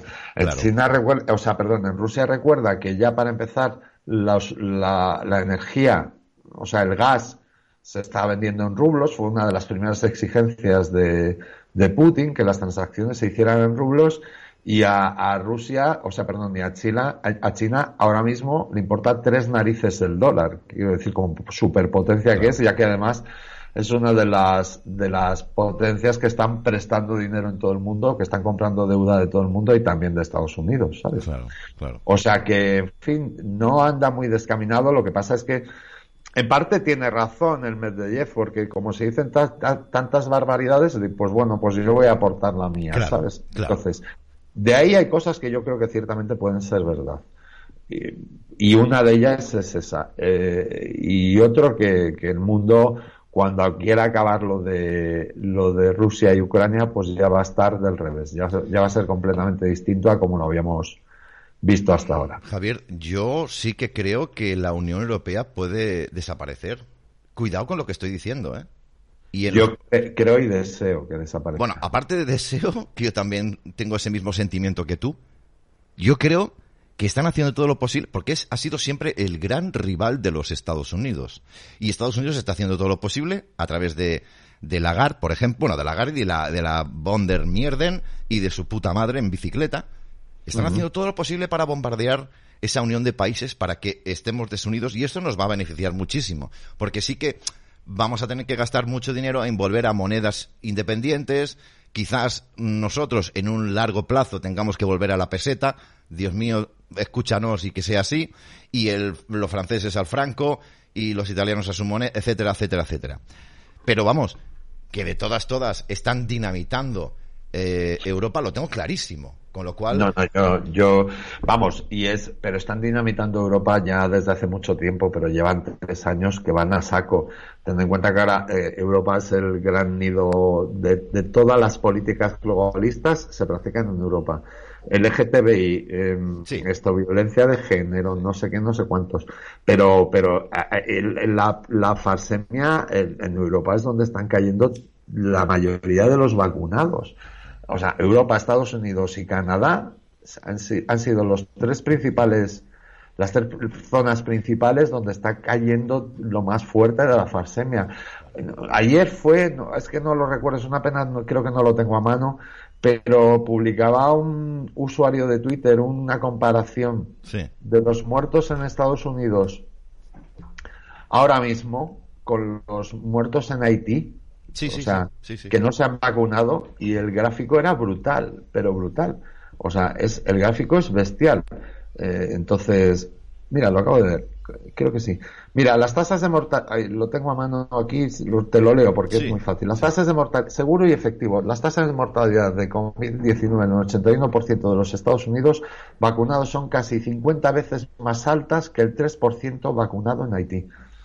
Ojo, eh el 85, si, si ves la gráfica es brutal, es brutal, es como, es un ángulo pero, pero brutal. Entonces, eh, ojo con esto que está cayendo la gente pero, pero a lo bestia. Bueno, de, todas, de todas maneras, no quiero que se me pase y olvidarme contar que en decremento de que Europa puede desaparecer, también nos podríamos convertir en un país más de musulmania. Bueno, pues yo casi, yo casi lo prefiero, ¿eh? ¿qué quieres que te diga? comparado, comparado con la Europa actual, vamos. prefiero, prefiero ser, eh, prefiero ser la, cabeza de África que no la cola de Europa, que es lo que somos. Sí, sin duda, sin duda, totalmente. Yo quería que me contaras esto de la información sobre estas profecías, que repito, yo algunas sí que las puedo valorar, como hemos hecho aquí contigo, sobre plausibles o posibles porque tal y como están las cosas, está derivando a ello. Otras son muy catastrofistas, al más puro estilo de los medios de comunicación, que en estas fechas siempre hacen lo que hacen, ¿no? Pues sacar sus eh, profecías de Nostradamus, de Baba Vanga, etcétera, etcétera, y todas ellas son guerras, son meteoritos, eh, en definitiva, Javier, más miedo al miedo. Y el otro día, el otro día, no sé si tuviste la posibilidad de, leerlo, yo hice un, una, en mi página, el de Canal 5TV, que están viendo ustedes en sus pantallas, eh, lo titulé La interpretación errónea de las profecías. Dejé bien claro que no soy profeta, que solo investigo y me da por pensar de vez en cuando, y empecé a ver que porque esto me pasó en la misma noche de Navidad, la Nochebuena, y comencé a ver en todos los medios de comunicación una constante, una constante, digamos, una constante sobre que Marte era un, era un planeta que iba a incidir negativamente, que íbamos a tener más guerras y tal y cual. Claro, esta es la interpretación basada en el miedo y más miedo que nos tienen, nos tienen muy acostumbrados la televisión. Vale, entonces, claro, eh, en una de esas profecías, supuestas profecías de Nostradamus, dice y asevera que también para el año que viene, 2023, dejó escrito luz cayendo sobre Marte. Puede ser, puede ser que esté equivocado, pero mi interpretación es totalmente diferente a la interpretación que han dado no solamente las televisiones, sino también las revistas digitales y los periódicos. Cuando hablan luz cayendo sobre Marte, estas revistas están aseverando que se trata de que muy probablemente el hombre pisará Marte, el planeta rojo. Pero yo lo veo de otra manera y así lo he especificado en, en, la página web que ha tenido muchísimas visitas. Eh, aquí podríamos estar hablando eh, de otra cosa, porque partimos de la base de que en la mitología Marte era el dios de la guerra y también el amante del Venus, de Venus. Marte hombre, Venus la mujer. Eh, bueno, pues cuando dicen que Marte era el dios de la guerra, cuando dicen que, la luz cayendo sobre Marte, podríamos estar hablando de que al final Marte como guerra, como mal que está instalado en este planeta, en esta situación que vivimos, podría ser que la luz cayendo sobre Marte, la luz llegue a, a, nuestras vidas y que cada vez esta gente tenga mucho menos recorrido y al final puedan eh, acabar con, podamos acabar con todo esto, ¿no? Es una interpretación muy peregrina que yo he hecho. Léanla, porque quizás leyéndola ustedes lo van a entender mucho mejor que yo. Pero, pero tiene bastante sentido. Tiene bastante, cuando todos van a la misma corriente, a mí me hace sospechar muchísimo. No sé, no sé. Sí, bueno, yo, yo creo que, de todas formas, yo creo que esto tiene, tiene que tender a acabar algún día, porque yo, al final, al final esto va a ser un, algo por eliminación, es decir, los, los que han querido caer, porque ha sido así, han, han decidido caer, han caído. Y entonces yo también lo interpretaría como eso, que, que vayan a llegar a Marte, pues bueno, no. han llegado a la Luna como van a llegar a Marte. Sí, exacto. Correcto. Entonces, a mí las batallitas de Marte, pues en fin. Eh, eso, bueno, no sé que nos la colaran, que como nos la han colado siempre. Pero bueno, eso no voy a entrar en ello. Pero yo sí que lo interpreto como, como que puede haber luz sobre la guerra. Es decir, no se puede llegar al extremo al que estamos llegando eh, sin que pase nada. Y si sigue pasando algo, el final sería inminente, ojo, ¿eh? Y si, si seguimos sin enterarnos, el final sería inminente. Entonces, yo sí estoy más de acuerdo, porque además encaja bastante, tú has traído aquí a Robert Martínez, encaja bastante con la idea que tenía, la idea que vino anunciando Robert Martínez sobre, sobre cómo se desarrollaría todo. Y me acuerdo que Robert sí que anunció en su momento que 2023 la cosa tendería a mejorar y no se olvidaría un poco con y, por lo que está sucediendo a mí me, me cuadra total sí. ¿eh? Hmm, sí que es cierto sí entonces lo del uso de Marte sí que puede cuadrar más en ese sentido pero de todas formas también Julio yo recomiendo ahora es que es una pena porque aquí sí que no me acuerdo cómo se llama este hombre a este brasileño que, que acertó quién, ah, jugaría la, final del mundial. Sí. Y, mm. y, quién ganaría. No me acuerdo ahora cómo se seguro llama. Que, no, lo dirán por el chat, seguro, porque yo tampoco me acuerdo. Pero sí que recomiendo a la gente que lea las profecías de ese chico. Sí que lo recomiendo, porque ha acertado varias anteriores, entonces es interesante, es interesante todo lo que lo que lo que pueda venir de él, dado dadas las que las que ha acertado. Claro. Sí, es, eh, ya, ya comenzó a hacer profecías de hace tiempo este señor y Chicho, no sé, es que no sé, es que no, sé. No, Chico Sánchez me parece que no es. No. No, no, es brasileño y tiene un nombre así que suena a brasileño y ese no suena a brasileño. Nos están diciendo Parravicini, no, tampoco. No, no, no. Bueno, yo creo que si, si se buscan, bueno, eh, ahora no, no puedo hacerlo, pero, buscando simplemente hacer todas las, la, al final del mundial sale, sale enseguida. Exacto. Bueno, la, la cuestión es que la, la gente mm, un poco se guíe por ahí, pero yo creo que la, interpretación a las profecías, tanto a las de Nostradamus como las, que, las de cualquiera, siempre debe quedarles una interpretación.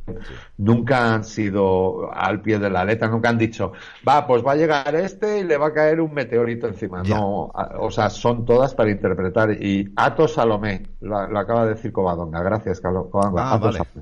Atos, vale. Vale, pues eh, eh, esto y esa interpretación, Julio, que tú has dado me parece, además, muy lógica por las fechas. O sea, muy lógica. Llevamos con, con por ejemplo, con el tema de Ucrania y Rusia desde, desde primeros de 2022 y empezaría a cuadrar ya todo con, con, que, con que cambiara. Buena pregunta nos hacen nuestros espectadores. ¿Hay alguna profecía buena para los humanos? ¿Para la sociedad? Es muy buena pregunta. Pues bueno, no lo sé. Yo personalmente no he visto ninguna. La única la que he hecho yo en Canal 5. Bueno, yo, yo para eso recomiendo, recomiendo nuevamente las profecías de Robert Martínez, porque Robert Martínez tiende a ser siempre muy positivo en sus, en sus profecías. Entonces, la verdad es que es de, de los pocos que se atreve a hacer profecías eh, que, positivas y además de ánimo, que al final son levantan el ánimo. no, sin duda. Yo, yo admiro a, a, Robert, que por cierto en enero lo tendremos aquí en Canal 5 para hablar de esto y mucho más, pero, pero lo admiro porque eh, eh, Robert lo ha apostado todo a una carta, es decir, que no es fácil aseverar lo que asevera y lo que dice eh, en tan corto espacio de tiempo, que estamos hablando de 2023, que estamos hablando de 2024, que está a la vuelta de la esquina. Entonces, hay que estar muy seguro y esto no es una crítica, ¿eh? es todo lo contrario. Oles tus huevos. Hay que estar muy seguro de lo que puede llegar a pasar con el tema de los astros y esto es un ole, ole, ole, porque no todo el mundo, no todo el mundo se arriesga.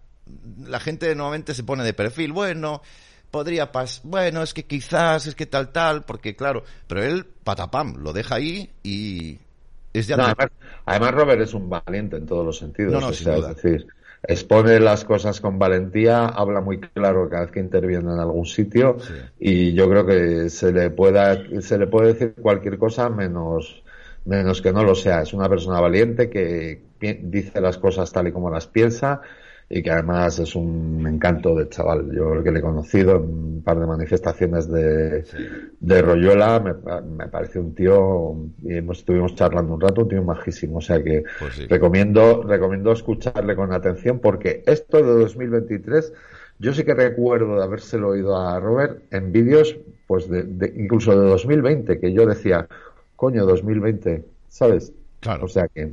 Claro, por eso. Bueno, ya disfrutaremos de él en, en enero eh, aquí en Canal 5 y nos explicará un poquito todo. Eh, Javier, no te vamos a robar más tiempo porque nos vamos a ir con otro protagonista. Eh, muchos ya lo conocen. Él es, él es Núñez, lo Ángel Núñez. Ángel Núñez. Bien, estaba buscando el nombre, no lo encontraba. Ángel Núñez. Por cierto, nos, no lo he dicho al principio del programa, pero no, no lo voy a decir.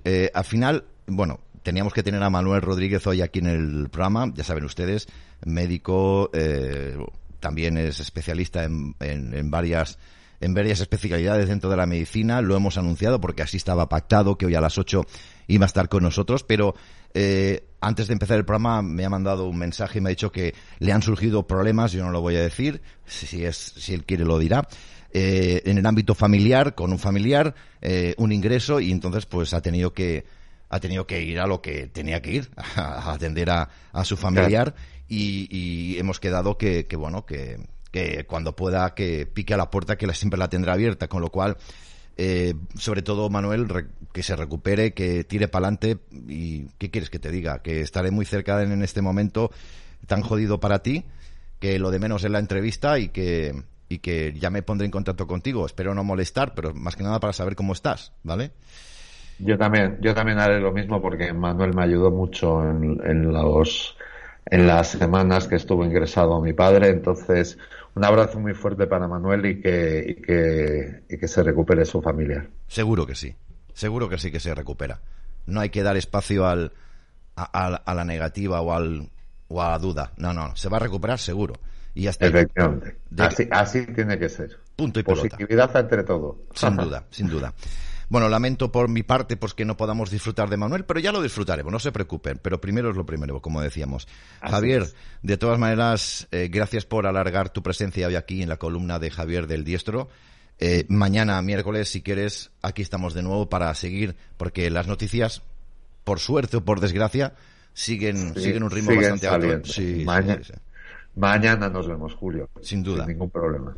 Gracias, chiquitín. Que se te- Un abra- ah, y un abrazo muy grande para sí, que se me olvidaba, ¿te acuerdas que te lo comenté el otro día? Ah, que sí, sepas sí, que sí que, que sepas que sí lo he comentado. Para Ramón de Nova, Novalcolor que dice tener el archivo más grande de Canal 5 de España.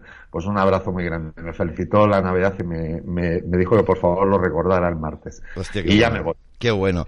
Pues Ramón, eh, muchísimas gracias. No te conozco, pero estoy seguro que algún día nos conoceremos. Ramón de Novalcolor. Mm, Valladolid, ¿no? Me parece que es. De la zona. Valladolid, Sí. Valladolid. Eh, para mí es un orgullo, para mí es sencillamente una inyección de energía que me cuente, por ejemplo, Javier, que hay personas que tienen devoción con Canal 5. Para mí, para mí es el mejor regalo de estas Navidades. Y no me quiero poner tonto porque se me va. Pero, Ramón, gracias. Y yo sé que hay distancia, pero recibe un abrazo muy fuerte de todo corazón de quien te habla. Gracias, Ramón. Y pa'lante. Pa'lante. A- a- así es. pa'lante. Bueno, Julio. Vale, pues chiquitín. venga, hasta mañana y un abrazo muy grande para Manuel Jesús. Igualmente. Me he puesto tonto y todo, ¿eh? Venga, va, vámonos, sí. eso. Venga, va, va, Venga. va, vamos. Venga, Javier, venga. Un, un beso, un beso. Cuídate. Hasta luego, mañana. hasta luego. Adiós. Bueno, eh, ¿ven cómo hay gente que vale la pena? Hay motivos suficientes para continuar adelante. Hay motivos suficientes para continuar adelante. Lo tengo clarísimo. Lo tengo clarísimo, cada día más. Por ejemplo, compartir este tiempo de radio televisión cada día con todos ustedes vale la pena. Vale la pena porque ustedes, y no os estoy limpiando los oídos, me cago en la puta, ustedes son personas que respetan si yo tengo una opinión diferente a la vuestra.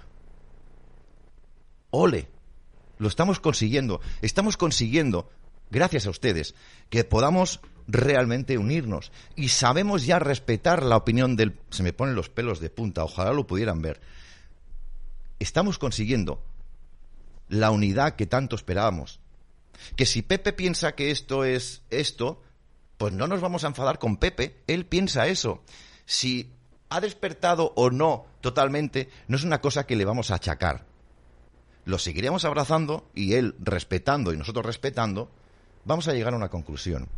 Y creo que entre ustedes y nosotros hemos conseguido no solamente un chat, sino un Telegram o un grupo informativo que estoy seguro que es la envidia de las grandes cadenas de televisión que nunca han podido encontrar, no sé cómo llamarlo, el hermanamiento, el cariño ante todo y el respeto y algo muy importante, porque para acabar con estos cerdos hijos de puta, y perdón por la expresión, tenemos que tener disciplina.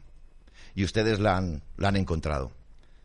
Gracias de corazón por existir y siguen adelante porque les necesitamos. ¿Qué se creen? ¿Qué se creen? Que nosotros somos aquí... Nada, nada, nada. Todos somos muy importantes. Bueno, vamos a cambiar de tercio. Las 8 y 31 minutos, una hora menos en la comunidad canaria. El tema que les vamos a plantear a continuación, les proponemos a continuación, no deja de ser un tema preocupante en la sociedad en la que vivimos, porque, entre otras cosas, entre otras cosas, que ahora hablaremos con, con Ángel Núñez, entre otras cosas, se podrían estar llevando el futuro de nuestros hijos. Primero de todo, Ángel Núñez, Psicólogos por la Verdad. Muy buenas tardes y bienvenido. Hola, buenas tardes. ¿Cómo estás? Primero de todo, quiero saber cómo estás y cómo ha ido estas Navidades, querido. pues en principio bien, tranquilas, tranquilas. Ya es mucho, ¿eh? que estén tranquilas ya es mucho. Sí, ya, ya es mucho, sí. Ya es mucho. Querido, querido eh, Ángel, poco se ha hablado del tema este que está dentro de la Agenda 2030 del LGTBI. Yo, evidentemente, no soy catedrático y no entiendo y no tengo prácticamente estudios, pero entiendo que esto es una aberración y que está causando un daño brutal, muy grande, a, las, a la sociedad y sobre todo y ante todo a las, a las, a la gente joven para, para no, para no equivocarnos. ¿Es así? Sí, evidentemente, evidentemente. Yo, yo, yo, te puedo decir que el tema del que vamos a hablar se circunscribe al punto número 5 de la Agenda 2030 Hmm. y punto, punto, punto 5 que es el referido a la igualdad de sexos. Ya. Ya. ¿Pero qué esconde Y todo esto? Que al final no es, no es igualdad de sexos. Bueno. Ya. Eh, el asunto, Julio, es que esto es más, esto es un poquito más complicado de lo que parece Sí, realmente. sí. Es un poquito más complicado. ¿Por qué? Porque hunde sus raíces en ciertas corrientes de la psicología y ciertas corrientes de la filosofía Uh, entonces se que, complica. evidente- que evidentemente son las que sustentan toda esta nueva doctrina que se quiere imponer, Claro, que tiene un sustento, tiene un porqué claro. que es el que vamos a explicar ahora. No, no, empezamos, empezamos, querido. Empezamos porque luego el tiempo se nos va de las manos, como es lógico. Nos va, se nos está complicando la cosa porque yo creía que era mucho más, entiéndeme, mucho más superficial, pero aquí hay, mm, esto es más complicado, ¿no crees? Es, Filosofía. es- es más complicado, mira, te voy a decir, Sí. la raíz del problema empieza en el psicoanálisis y empieza en Freud. Bueno, vale, Ahí ya te, te das cuenta de la envergadura de la dificultad. claro. ¿Y por qué? Tú sabes, el- los, eh, los oyentes sabrán que Freud dividía la personalidad en tres niveles, el ello, el yo y el superyo. Sí, señor.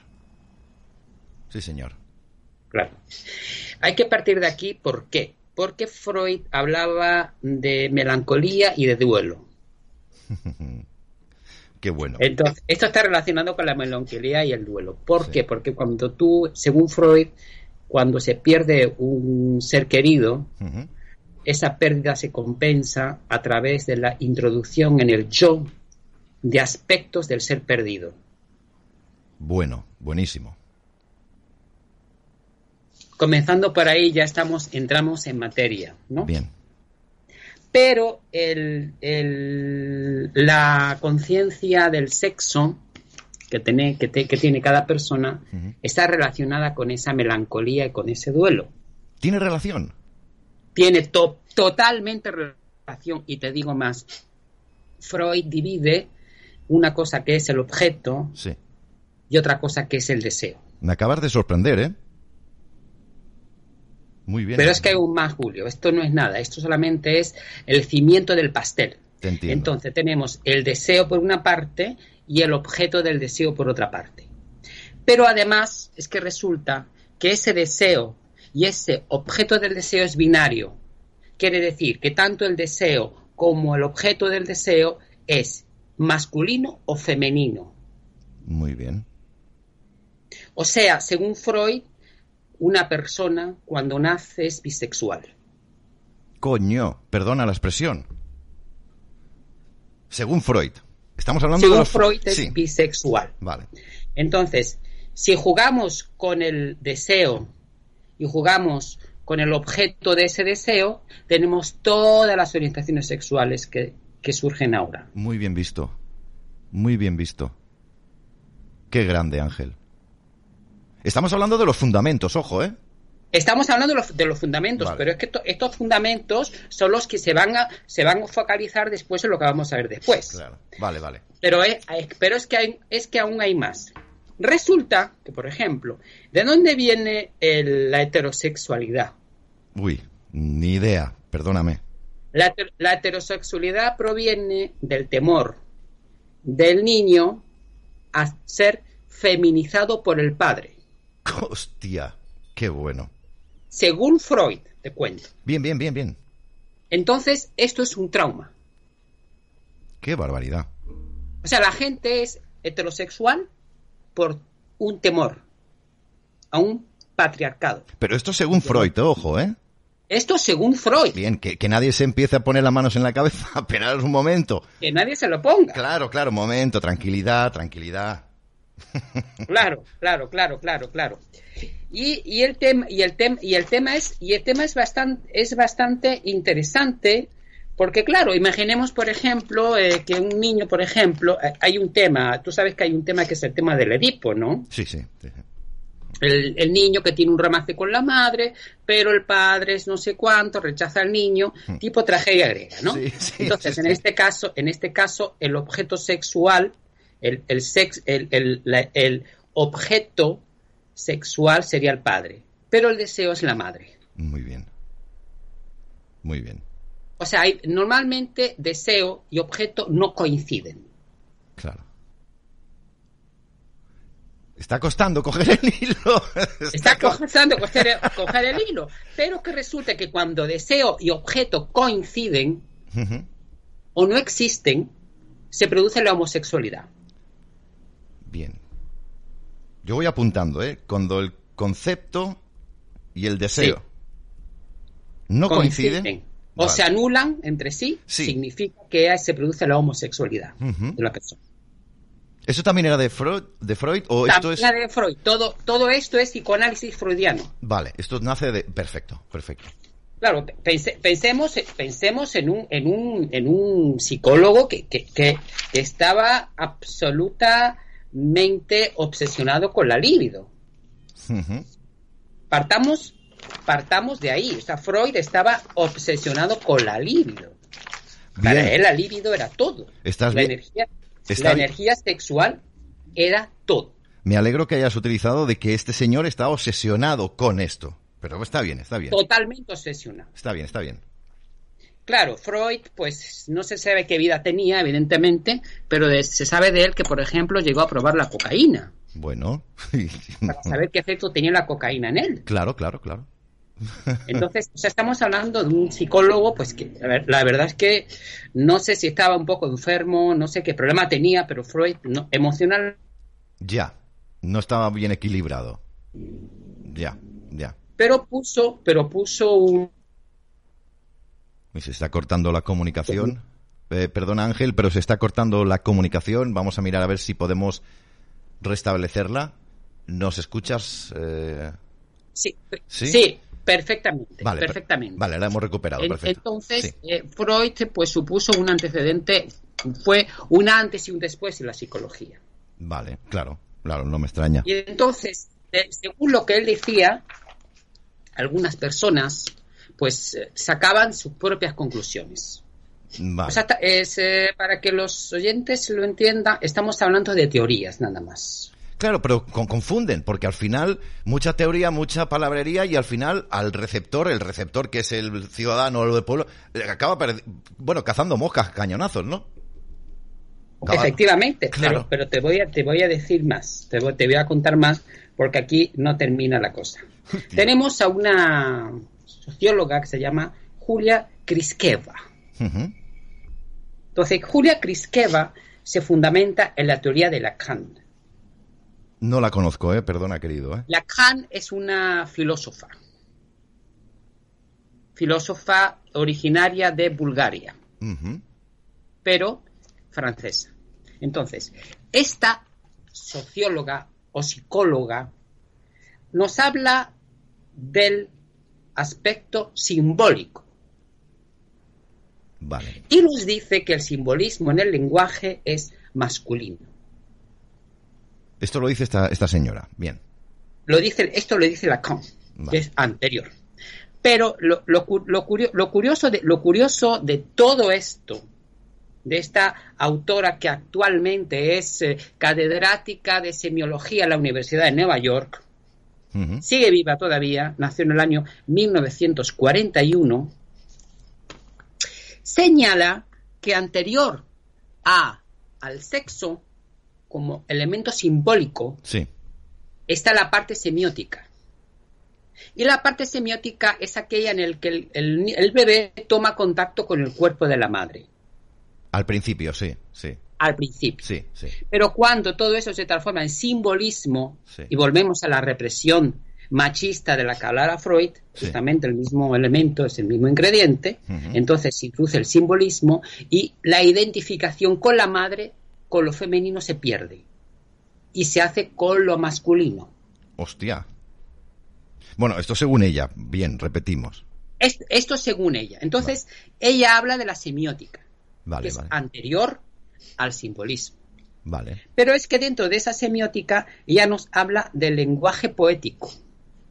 Va complicando las cosas. Se, se complica, pero se entiende, pero tiene mucha lógica. Bien, bien, es bien. una cosa muy, muy complicada en, en- en- en esencia, pero en en sí es muy fácil de entender. Entonces, en ese pensamiento eh, como poético, pues prácticamente de lo que se, de, de lo que se habla es de establecer unas reglas distintas a esas. Ya. No, no. Diferente. Sí, sí, sí, sí. Prosigamos, prosigamos, porque estoy pillando un poco. la Sí. tentación, la tentación de Julian Kriskeva, ¿cuál es? La ruptura hacia el, la- hacia el elemento cultural del patriarcado. Y ahí empieza el meneo. Y ahí empieza el meneo. Y ahí curiosamente, y ahí curiosamente, y ahí curiosamente comienza el meneo porque tenemos otro señor que se llama Foucault, Sí. que fue muy importante y que nos dijo que el- hay dos elementos. Uno es el sexo y otro es el poder. Gran verdad. Eso, yo, yo eso lo creo. Entonces, el poder vendría a ser la forma en la cual se desarrolla el sexo. Claro, ahí tenemos todo el procedimiento, la cultura, el significado de los órganos sexuales, la conducta del hombre, la conducta de la mujer, la conducta binaria o lo que fuese. Bien. Por cierto, todos estos que nos estás diciendo ahora mismo son como filósofos. Son como filósofos, efectivamente. Pero- son los pilares de la mente de Irene Montero. Los pilares de la mente de Irene Montero. Por eso te estoy pidiendo calma porque vamos a ir desarrollando todo esto, Ángela. Vamos a ir desarrollando, Por eso. porque aquí la cosa, aquí la cosa. Por eso. Entonces, Por eso. hay una relación entre el sexo y el poder. Y llega un momento en que el sexo es una, es una, ¿cómo te diría? Es una manifestación del poder. ¿Una herramienta quizás? Es una manifestación del Vale, manifestación, sí. Y entonces, claro, eh, como hemos hablado antes de toda esa represión y todo ese miedo Sí. y todo ese duelo y toda esa nostalgia, Sí. ¿no? Y Sí. toda esa pérdida, eh, toda esa contradicción, porque claro, el, por ejemplo, el- según Freud, el que es heterosexual tiene una homosexualidad reprimida siempre. Hostia, esto, esto me O cuesta. sea, si tú eres homosexual según Freud, heterosexual según Freud, tú eres un homosexual reprimido. ¿Quieres, ¿Quieres decir que esto es así, querido Ángel? Eso es así realmente, porque la figura que a ti te critica, que en este caso sería tu padre, Sí. se convierte en, en tu yo, en elemento crítico. Y pasa a ser tu yo ideal o tu super yo. Ya, ya, ya. No, sí, el concepto lo entiendo, lo entiendo. Pasa que me cuesta creer que, por ejemplo, en mí haya una persona, dentro de mí hay una persona homosexual. Según Freud, sí. Pues que se vaya a la mierda Freud, coño. A mí me gustan las mujeres. me gustan las mujeres, cojones. Pero lo, peligro- lo peligroso de todo esto es que hoy se utilizan toda esta filosofía Sí, barata. sí, sí, sí, te entiendo, te entiendo. Por eso era, lo que viene ahora. por eso era muy importante que, que nuestros espectadores mantuvieran la calma, porque esto es, para, para contar bien este tema hay que empezar desde el principio, y tú lo estás haciendo muy bien, contar un poquito la historia, y ahora llegaremos al final, así que adelante, adelante. Y, y adelante. ahora, y ahora- y ahora llegamos a- y ahora llegamos al final, por lo tanto, como el sexo es la manifestación de ese poder, claro, para que ese sexo sea sano, hay que cambiar las reglas del poder. claro. Lo estoy, lo estoy empezando a entender, ¿eh? Lo estoy empezando ¿Qué está haciendo Irene Montero con toda esta normatividad del sí, solo es sí, de la ley de la familia, que sí, la ley trans y todas estas normas absurdas? ¿Qué está haciendo? Está cambiando las normas del poder siguiendo el ficticio Foucault Qué bueno, qué bueno.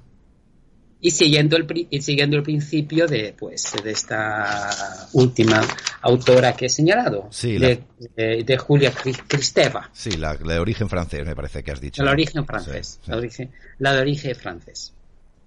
Madre Sí, mía. pero es que tenemos también ah, dos, dos joyitas, que son las que dan la punta de la... De la y luego después tú me preguntas lo que quieras. Sí.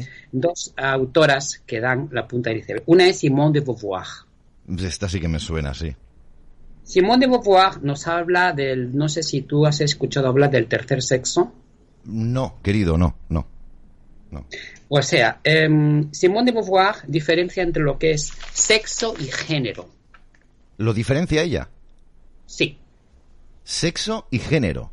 lo diferencia entre el sexo y el género. Pues Entonces, no sé, el género es la construcción cultural del sexo.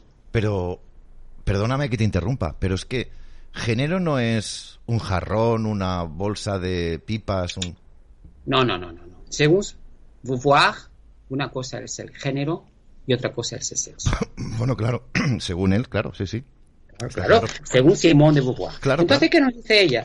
Ella dice, ella dice que una mujer puede llegar a ser mujer sin necesidad de ser mujer. Perdón. qué bueno, qué bueno. Es que es buenísimo, Claro, es Claro, tremendo. cuando tú entiendes la lógica filosófica, ¿sabes de dónde viene todo esto? Ahora entiendo por qué Montero está cazando moscas, está perdida de la cabeza. De aquí, de aquí viene, de, de- de- de aquí viene todo esto. Entonces, bueno. el género vendría a ser una actividad. Qué bueno, qué bueno, qué bueno. Pero claro, todavía te apunto más. Esa actividad del, que- del sexo, Sí. que es el género, va más allá de lo binario. Va más allá de lo binario. Espérate que se O sea- complican. O Sí, sea que, por ejemplo, imaginemos, por ejemplo, una lesbiana. Sí, Una lesbiana ha roto con el concepto de la heterosexualidad. sí, ¿eh? sí. Ha roto con el concepto de lo, de lo binario. También. Según Simone de Beauvoir. Claro, claro. Ha roto. El haber roto supone que ella, como lesbiana, tiene un tercer sexo. Joder. O sea, tú fíjate la atrofia mental, Claro. conceptual, simbólica que hay detrás de todo esto. Claro, claro, Ángel, claro. Y esto pasa factura a las mentes. Y esto pasa, y esto totalmente pasa factura a las mentes. Y, y después, esto está en el marco de una autora que se llama Monique Wittig, Ni idea, que querido. también es francesa. Sí, por el nombre, sí. sí. Estos son todas son feministas francesas. Qué ¿Y monas. qué nos di- dice Monique Wittig? Monique Wittig tiene un principio muy parecido al de Simone de Beauvoir. Muy parecido, Ya. pero para ella no diferencia entre sexo y género. Ella solamente nos habla del concepto del género, no nos habla del sexo.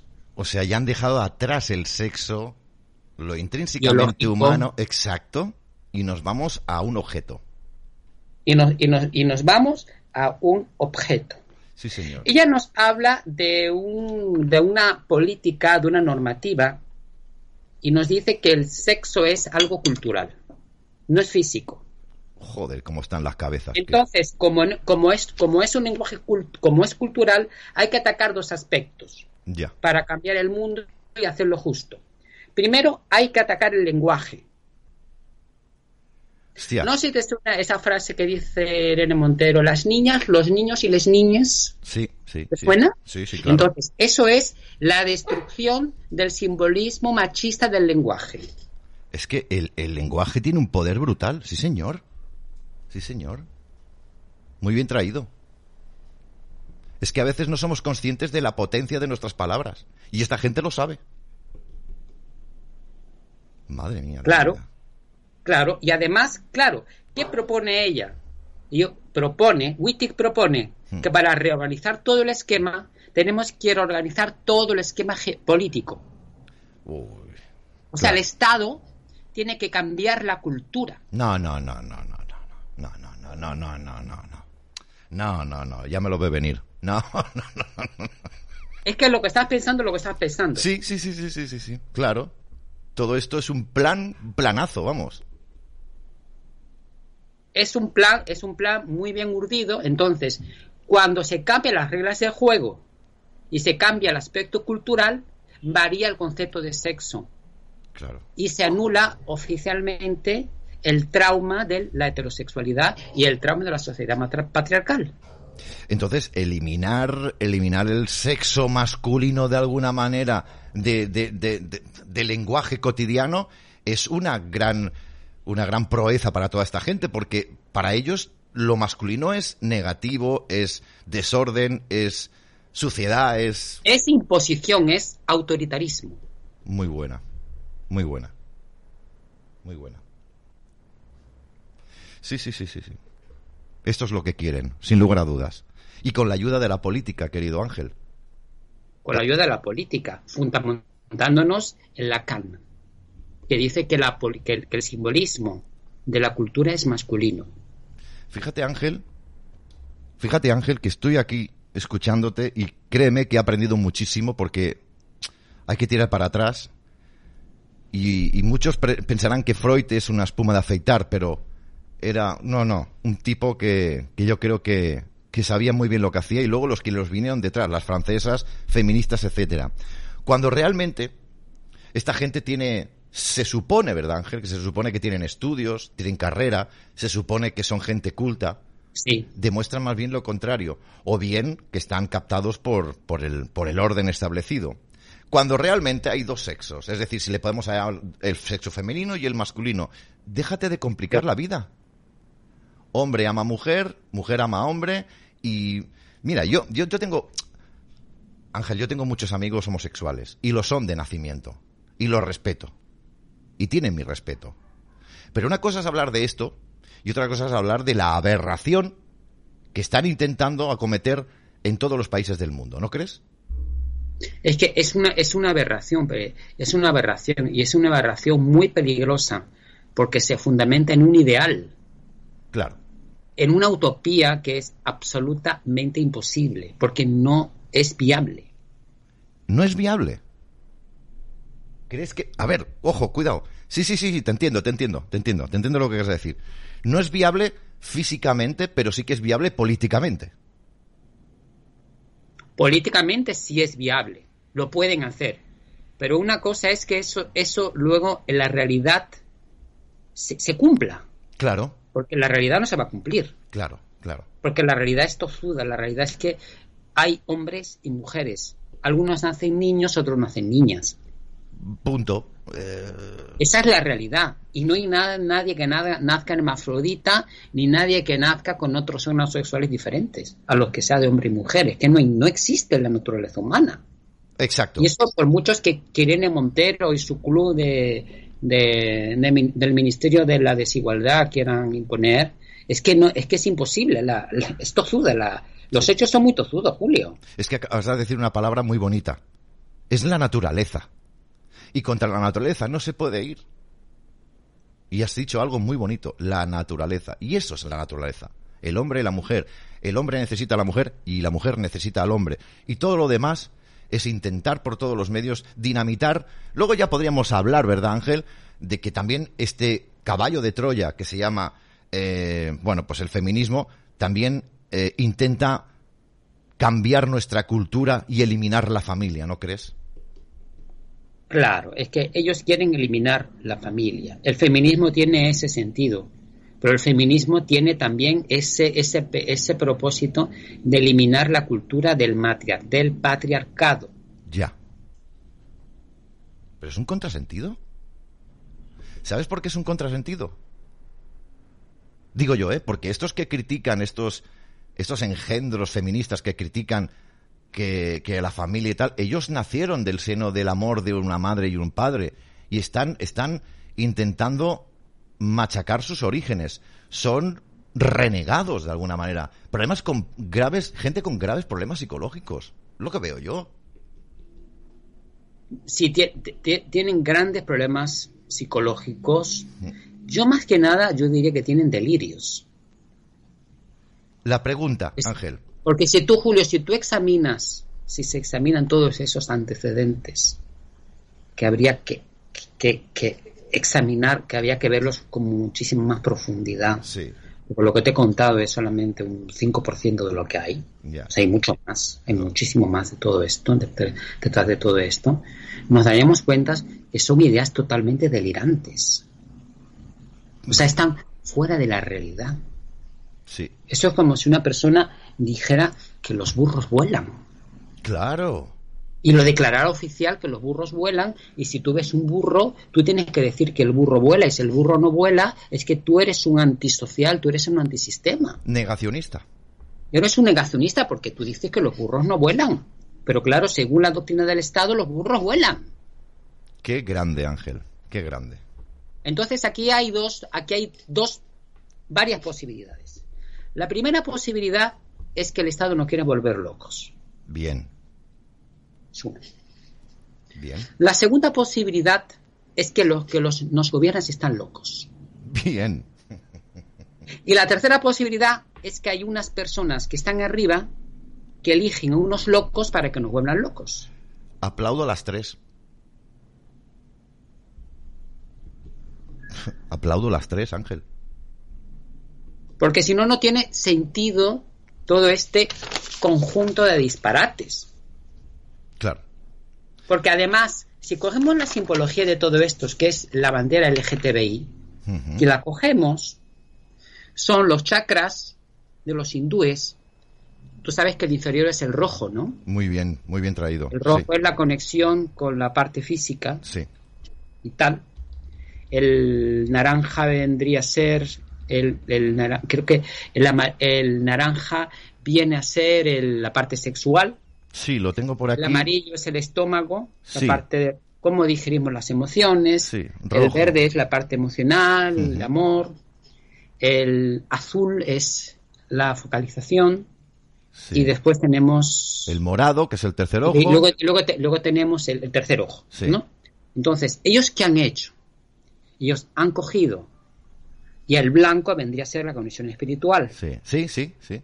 Ellos han eliminado el color blanco de la conexión espiritual, lo han borrado, sí.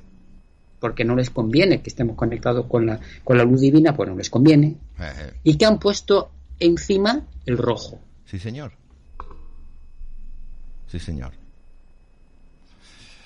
Tremendo, ¿eh? Y esto lo hemos ido descubriendo con el paso del tiempo, sin lugar a dudas.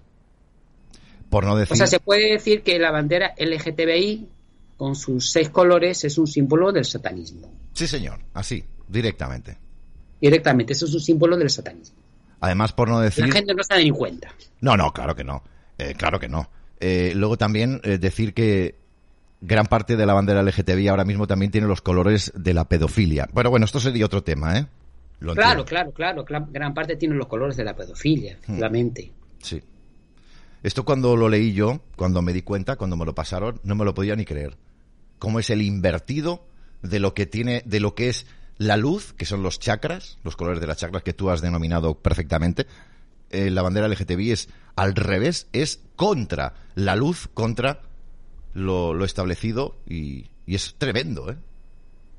Por eso, Ángel, lo han preguntado en el chat y, lo, y me hago, hago mía la pregunta. ¿Hablamos de feminismo o de psicopatía?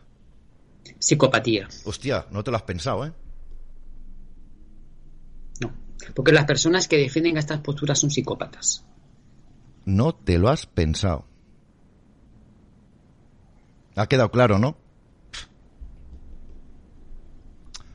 Brutal, brutal. Claro, eh, Julio, además es muy fácil de entender. Hmm. Para desarrollar la Agenda 2030, las élites, ¿qué clase de políticos necesitan? Claro. ¿Tú crees que una persona normal, No. con su conciencia normal, va a desarrollar los 17 objetivos de la Agenda 2030? Que no, que no, que no, Ángel, que no, que no. Que no ¿Tú crees? No, no, no, Posible. no. ¿Qué tipo de persona puede llevar a cabo este plan tan macabro?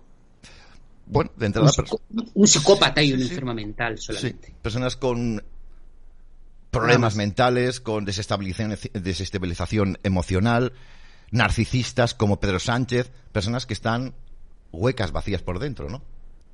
Sí, personas, personas que no tienen, que han perdido su, la conexión con su parte espiritual y que mm, son incapaces de sentir.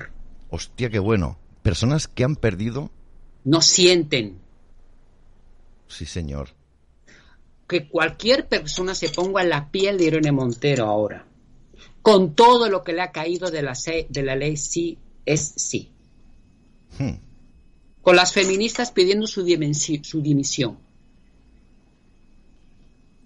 ella- Con lo que se está liando en toda España en los colegios, enseñándole a los niños a masturbarse. Sí. ¿eh? Y todas las porquerías, inclusive en Cataluña hay un ejercicio que se llama Sensacions, Sí. te digo en catalán, Sensacions, Sensación. que sí. consiste en que a los niños se les pone películas porno para ver qué, re- qué reacción tienen frente a ellas. Y De- eso estoy hablando de niños de 5 años. Y esto lo están haciendo en Cataluña. Y eso está aprobado por los partidos independentistas. Claro. Ujú.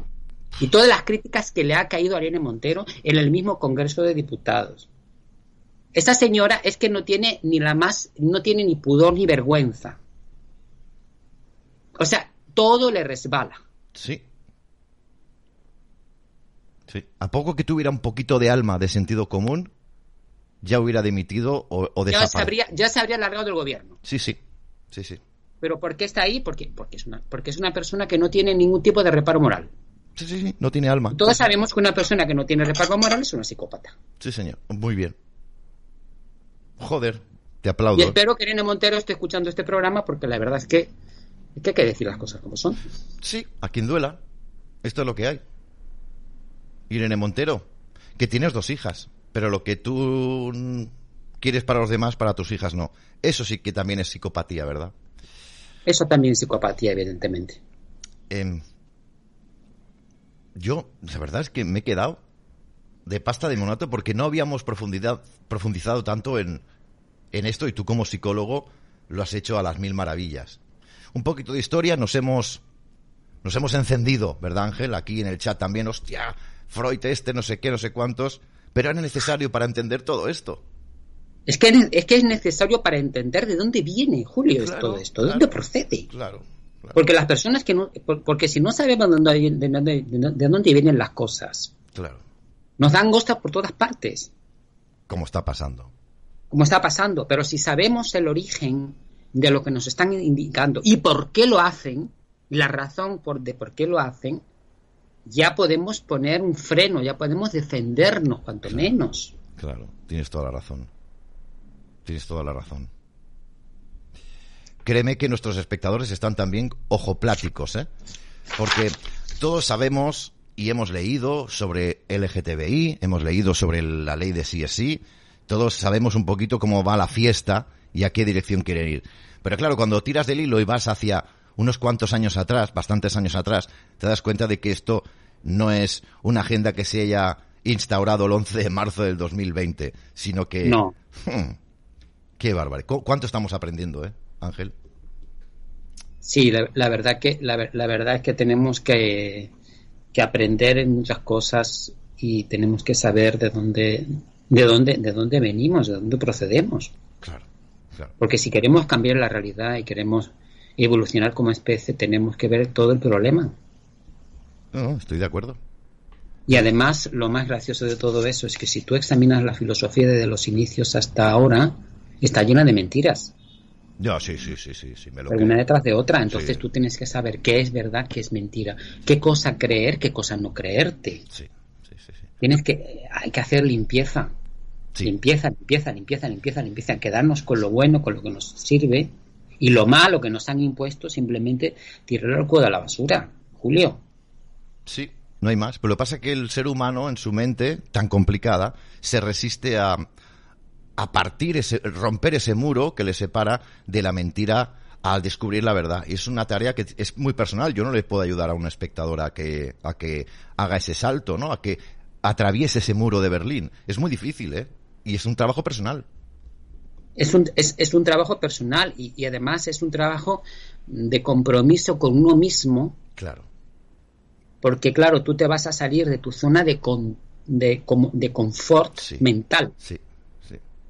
de lo que tú piensas que es cierto, de lo que tú piensas que es verdad. Te vas a salir de eso. Claro. Y va a llegar, y va a llegar un momento en el que, tú- en el que, en que, en el que se va a sentir, pues que es que es que no se sabe absolutamente nada de nada. Vaya. Además de Y verdad. tienes que aprender, y tienes que aprender eh, de cero, como el niño que aprende, el niño que va al colegio no- y no sabe, y no sabe ni leer ni escribir. Sí, pero Ángel, para eso se necesita mm, mucha humildad para reconocer que has sido engañado, que te han toreado, que te han troleado, que te han mentido. Y si no hay humildad, no hay despertar. Claro. Primero, primero tienes que ser humilde. Mm. Segundo, tienes que aprender a poner en cuarentena todo lo que tú crees. Bingo, bingo. O sea, no, de, de lo que tú piensas o de lo que tú crees, no vas a dar nada por hecho. Claro. Nada. Todo se desmorona. Vas a ver si se cumple o no. Simplemente observa si se cumple o no se cumple. No lo, no lo cojas. Claro. Desde lejos. Qué bueno. No, no lo conviertas en tu verdad. Qué bueno. Genial. Espero que estas palabras resuenan en los cerebros de, de todos los que nos están viendo, que yo sé que están muy ya muy entendidos en todo lo que está pasando, pero para aquellos que se siguen empoderando como poseedores de la única verdad, relax, humildad, tranquilidad y sigamos juntos, coño, que joder, que tenemos enfrente un monstruo muy grande, Ángel. Tenemos enfrente un monstruo muy grande, pero tenemos, tenemos enfrente un monstruo que tiene la piel muy fina. También. muy buena. Y entonces, como tiene la piel muy fina, si lo pinchamos con, un, con una agujita, va a salir como los globos de las películas, de los dibujos animados. Muy buena. Te lo compro, te lo compro, te lo compro. Entonces, lo que tenemos que atrevernos es a pinchar. A pincharlo, sí, sí, sí, sí, sí, señor. El truco es que le tenemos que pinchar. Sí, sí, sí, sí. Porque si no los pinchamos, estamos mal. Totalmente, Ángel. Porque Eres... si por miedo nos decimos, ay, yo esto lo digo, eso lo sé, pero yo esto no lo digo, ay, no sé que me meten en un lío, no sé que me meten en un problema, yo te lo digo por, mira, yo escucho, por ejemplo, Eso. muchos de los youtubers en España, ¿no? Y hacen, crit- y hacen muchas críticas, ¿no? Sí, Que sí, que me gusta que critiquen, ¿no? bien. Pero, ¿cómo te diría? Eh, lo que dicen mm, me parece que no va al fondo del asunto. Sí, se quedan en lo superficial, correcto. Sí, sí, sí. se, sí. queda- se quedan en los aspectos más nimios, más evidentes, los que pueden ser más sorprendentes en un momento para captar la atención, Vale, claro. pero no profundizan. Quizás porque no tienen más conocimiento tampoco, ¿no? Claro, tampoco no hay que achacarles. Quizás porque, bueno, claro, No, pero no, el problema es que no profundizan. ya. Y yo pienso que deberían de, deberían de me, pare- me parece a mí que si no tienen el conocimiento, me parece lógico que lo hagan, Sí. Sí. porque no lo tienen y lo hacen. Sí, sí, sí, sí, sí. Pero si teniendo ese conocimiento no lo dicen, son cobardes, Julio. Ya te entiendo. Ya te entiendo. Ya sé lo que quieres decir. Bueno, ya cada uno con... No sé. Hay cada uno con su... que sea consciente de lo que está haciendo. Y el, el no querer profundizar también es un error. Pero bueno, en fin. Por cierto, antes eh, de que te marches, estamos hablando del rollo este del LGTBI, de la, del lado más oscuro. Y nunca hemos hablado, y si quieres ya lo hablaremos, aunque me gustaría que nos dieras unas pequeñas pinceladas, porque ahora mismo con las leyes que hay en España, por lo menos, los chavales y las chavalas, eh, sin consentimiento de los padres, se pueden mutilar literalmente cualquier miembro. eh, y esto tiene unas consecuencias. Julio, Julio, yo, yo, yo lanzo a los padres una sugerencia. Mm, Sí, porque yo, te- yo, yo estoy muy en contacto con asociaciones de padres, Sí, algunas de ellas católicas y todo lo demás. Y hablaban de un derecho que les permitía en el colegio no recibir ciertas lecciones. ya. ¿Vale? Mm, Bien. Ahora bien, pero dada la situación, ese derecho ya no tiene ningún sentido. Ya. Entonces, la única solución que les queda a los padres es desobedecer al Estado. Sí, sí. No tienen otra. ¿Qué significa desobedecer al Estado?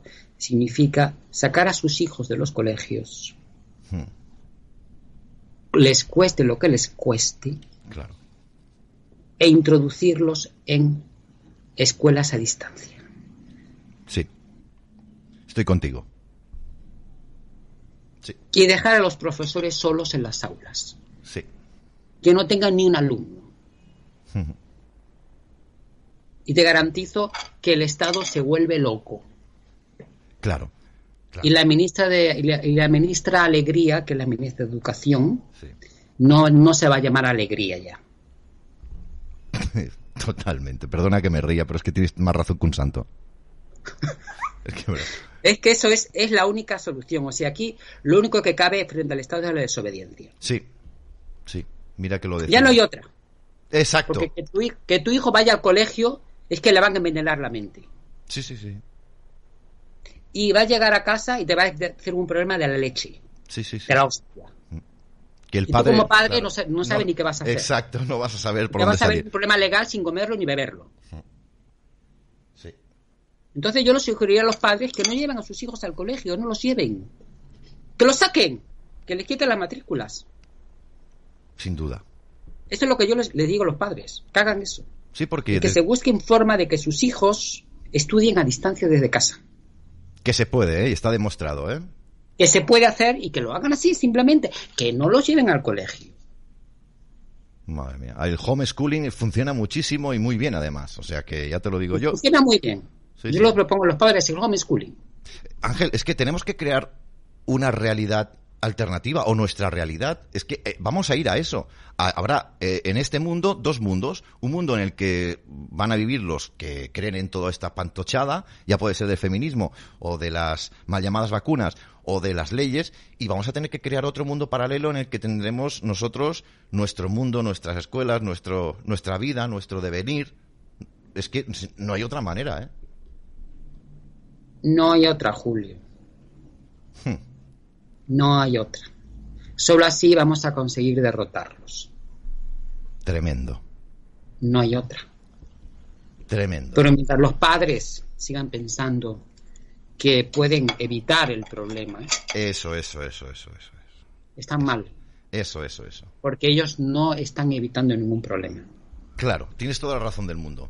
Porque, Puede ser que a lo mejor en un, en un momento presente se estén evitando un disgusto con el colegio, una carta del director, del profesor, de quien sea, o de la eh, o de la o de la consejería de educación. Puede ser que ahora se lo estén evitando, bien, bien. pero en un futuro van a tener otro problema mucho más gordo por consentir ahora toda esa barbaridad. Sí. Sí. Amén. que tienen que actuar ya, ya, ya, ya, ya, debe- ya deberían Bueno, estar actuando. vamos tarde, sin lugar a dudas, sí, sí, sí, sí, sí, estoy totalmente de acuerdo. Pero claro, con unos padres y unas madres que también entregaron el alma de sus hijos al diablo con el tema de la vacunación experimental, que ni es vacuna ni es experimento, ya vamos tarde, ¿eh? Muy tarde. Sí, vamos muy tarde. Habrá chavales que se salvarán, habrá chavales que no, que no se salvarán, habrá algunos que sí, habrá a, a otros que no. Hmm. Pero yo pienso que con toda la información que de, de la que ya disponemos, tenemos base para reaccionar y tenemos base para hacer, para y tenemos base para para que para que para que el sistema no nos contamine. Ya. Ángel, tú como psicólogo, ¿tú crees que estamos en un punto de no, de, de no retorno o aún hay alguna, llámalo esperanza, no sé qué palabra utilizar? Yo quiero, yo quiero pensar que los padres van a tener que reaccionar en algún momento. Ya. Lo que no quiero es que reaccionen demasiado tarde. Sí. Eso es lo que yo quiero, porque la idea de toda la Agenda 2030 es que el Estado se va a hacer con el control de la infancia. Claro. Y ellos van a eliminar a los padres el derecho de la patria potestad, el derecho a elegir el artículo 17 de la Constitución, el derecho a elegir los contenidos educativos de los hijos, Claro, el derecho a darle la mejor formación posible. claro. Eso los padres ya no lo van a poder hacer, porque el menor de edad pueda- va a denunciar al padre por homófobo o transmófobo. Ahí, ahí, ahí las dado. Ahí las dado. Y entonces resulta que el padre va a tener que demostrar que su hijo no lo está discriminando. Uf, O sea, va a ser como las leyes del maltrato a la mujer, pero en vez de ser el maltrato a la mujer, el maltrato menor de edad. Y el Estado se va a poner a proteger el menor de edad, aunque no tenga ni idea de lo que está hablando. madre mía de mi vida, de mi corazón. Es que eso es, ese- eso es el peligro. Por eso te digo, solución. Saquen a sus hijos de los colegios. Métanlos en homeschooling. Ni más ni menos. Ni los lleven. Que quede flotando este mensaje, sin lugar a dudas. Y si sirve para algo, que los lleven a homeschooling. y que les dejen ya de adoctrinar, porque ya nos enseñan los ríos de España, ya nos enseñan los golfos y las depresiones de, nuestra tierra. Se enseña a ser mujer y a ser hombre y sé lo que tú quieras. En fin, vamos a dejar flotando eso de que ese mensaje de, de homeschooling, porque creo que, que es, digamos, el, el punto y final más apropiado para, para tu intervención, que ha sido una de las mejores, sin lugar a dudas, desde hace mucho tiempo. Ángel, vamos a perseverar. Aquí estamos luchando, hijo. ¿Qué quieres que te diga? Hay que perseverar y hay que lanzar mensaje, mensaje, mensaje y, la, y para que ya la sociedad española reaccione. Sin duda. Porque para mí la sociedad española está aborregada. Sin duda. Sin duda. Y desde aquí aprovecho, Julio, sí. para hablar a los miembros de la oposición política hmm. para que no sean tan blandos. Claro. Y que vayan a por todas. El problema. El problema, Ángel, es que forman parte de un régimen que se llama el 78. Y sé tus buenas intenciones, las entiendo, ¿eh? Sé, sé de tus buenas intenciones. Ojalá hubiera. De hecho, ojalá hubiera una. Un partido que fuera lo que tú has dicho, ¿no? Pero no hay ninguno, querido Ángel. Están todos vendidos a, al NOM, están todos chupando de la teta del sistema, y ese sistema se llama régimen del 78. Con lo cual solamente nos quedamos tú, yo y nuestros espectadores, querido. Claro. Entiendo, pero... entiendo, tu, tu, tu, entiendo tu postura, ¿eh? entiendo. Mira mi postura, pero lo, lo cierto es que el poder lo tenemos nosotros. Hombre, pero no vamos. lo tienen ellos. Hombre, eso lo y tengo. Si nosotros nos hacemos conscientes de esa capacidad claro. y tomamos las decisiones que debemos de tomar por nuestro bien, nuestra dignidad, sí. a ellos le podemos dar una sonora patada en el trasero. Llegará, ¿eh? Mira, déjame que sea positivo. Llegará. Lo que pasa es que ahora estamos en un proceso de abrir los ojos. Entiendo, ¿eh? O quiero entender. Pero llegará. Llegará poco a poco. Pero que la soberanía la tenemos nosotros, Ángel. Vamos. Irrefutable. Lo que pasa es que tenemos que darnos cuenta de lo poderosos que somos, Ángel. Que no, no nos lo creemos. No lo creemos. No. No. No, querido, no. No. No tenemos ni puta idea de lo fuertes que somos y de lo poderosos que somos, Ángel. No tenemos ni puta idea. Pero bueno, ya llegará, Ángel. Ya, ya llegará. Ya está. Llegará, llegará porque la gente ya va a empezar a hacer. Porque van a seguir metiendo más presión y va a llegar un mundo que ya la gente va a reaccionar. No va a aguantar. Lógico. Ya no va a soportar. Lógico. Lógico. Te felicitan desde el chat. Creo que eres una gran apuesta para Canal 5. Ángel, te quiero muchísimo. Gracias de corazón por lo que representas y por lo que por lo que hablas. Espero poder disfrutar de tu presencia y que podamos disfrutar de tu presencia la próxima semana, Dios mediante. Ángel, de todo corazón, gracias. Gracias, Julio. Gracias, hermano. Un abrazo. La próxima semana, hasta luego. Venga, hasta la próxima semana. Uf. Duro, ¿eh? Final de programa bastante durillo, ¿eh? Pero esto es lo que hay. Yo no lo he querido así, ni Ángel lo ha querido así, ni ustedes tampoco lo han querido así. Pero siempre que entra Ángel, nos pone a todos temblando. Temblando de realidad. Temblando de verdad. Pero no para jodernos la existencia o para que pasemos un fin de año asqueroso. No. Para que abramos los ojos y entendamos que yo sé que ustedes ya lo saben, pero yo me dirijo más bien, si me permiten, a aquellos que por primera vez o llevan poquito en este programa, sepan que, que todo esto va de mal en peor. Y que la única solución, la única solución, no pasa por la oposición ni por un partido político, pasa porque cada uno de ustedes den un golpe en la mesa y digan, se acabó de esta canción. Y ese golpe de mesa tendría que repetirse en Cataluña, en Aragón, en Valencia, en Madrid, en todas las comunidades autónomas, al unísono. Y como un resorte levantarnos contra toda esta trama llamada Agenda 2030. De unos señores que nadie los han elegido y han dicho que esto va a ser así porque yo lo valgo. Señores y señores, señoras y señores, dejamos este pues este mensaje. El programa evidentemente lo vamos a subir más tarde a nuestra página canal5radio.tv para que ustedes lo puedan disfrutar de nuevo si lo quieren. 9.22, una hora menos en la comunidad canaria. No se preocupen porque de alguna manera estamos a su lado y juntos somos más fuertes. Así que mañana a las 7 en punto de la tarde, miércoles, volvemos a estar con todos ustedes. Y no olviden de ser felices, pónganse música, vean vídeos. Y cuando miren, cuando se miren al espejo, cuando se miren al espejo, reconózcanse. Buenas noches.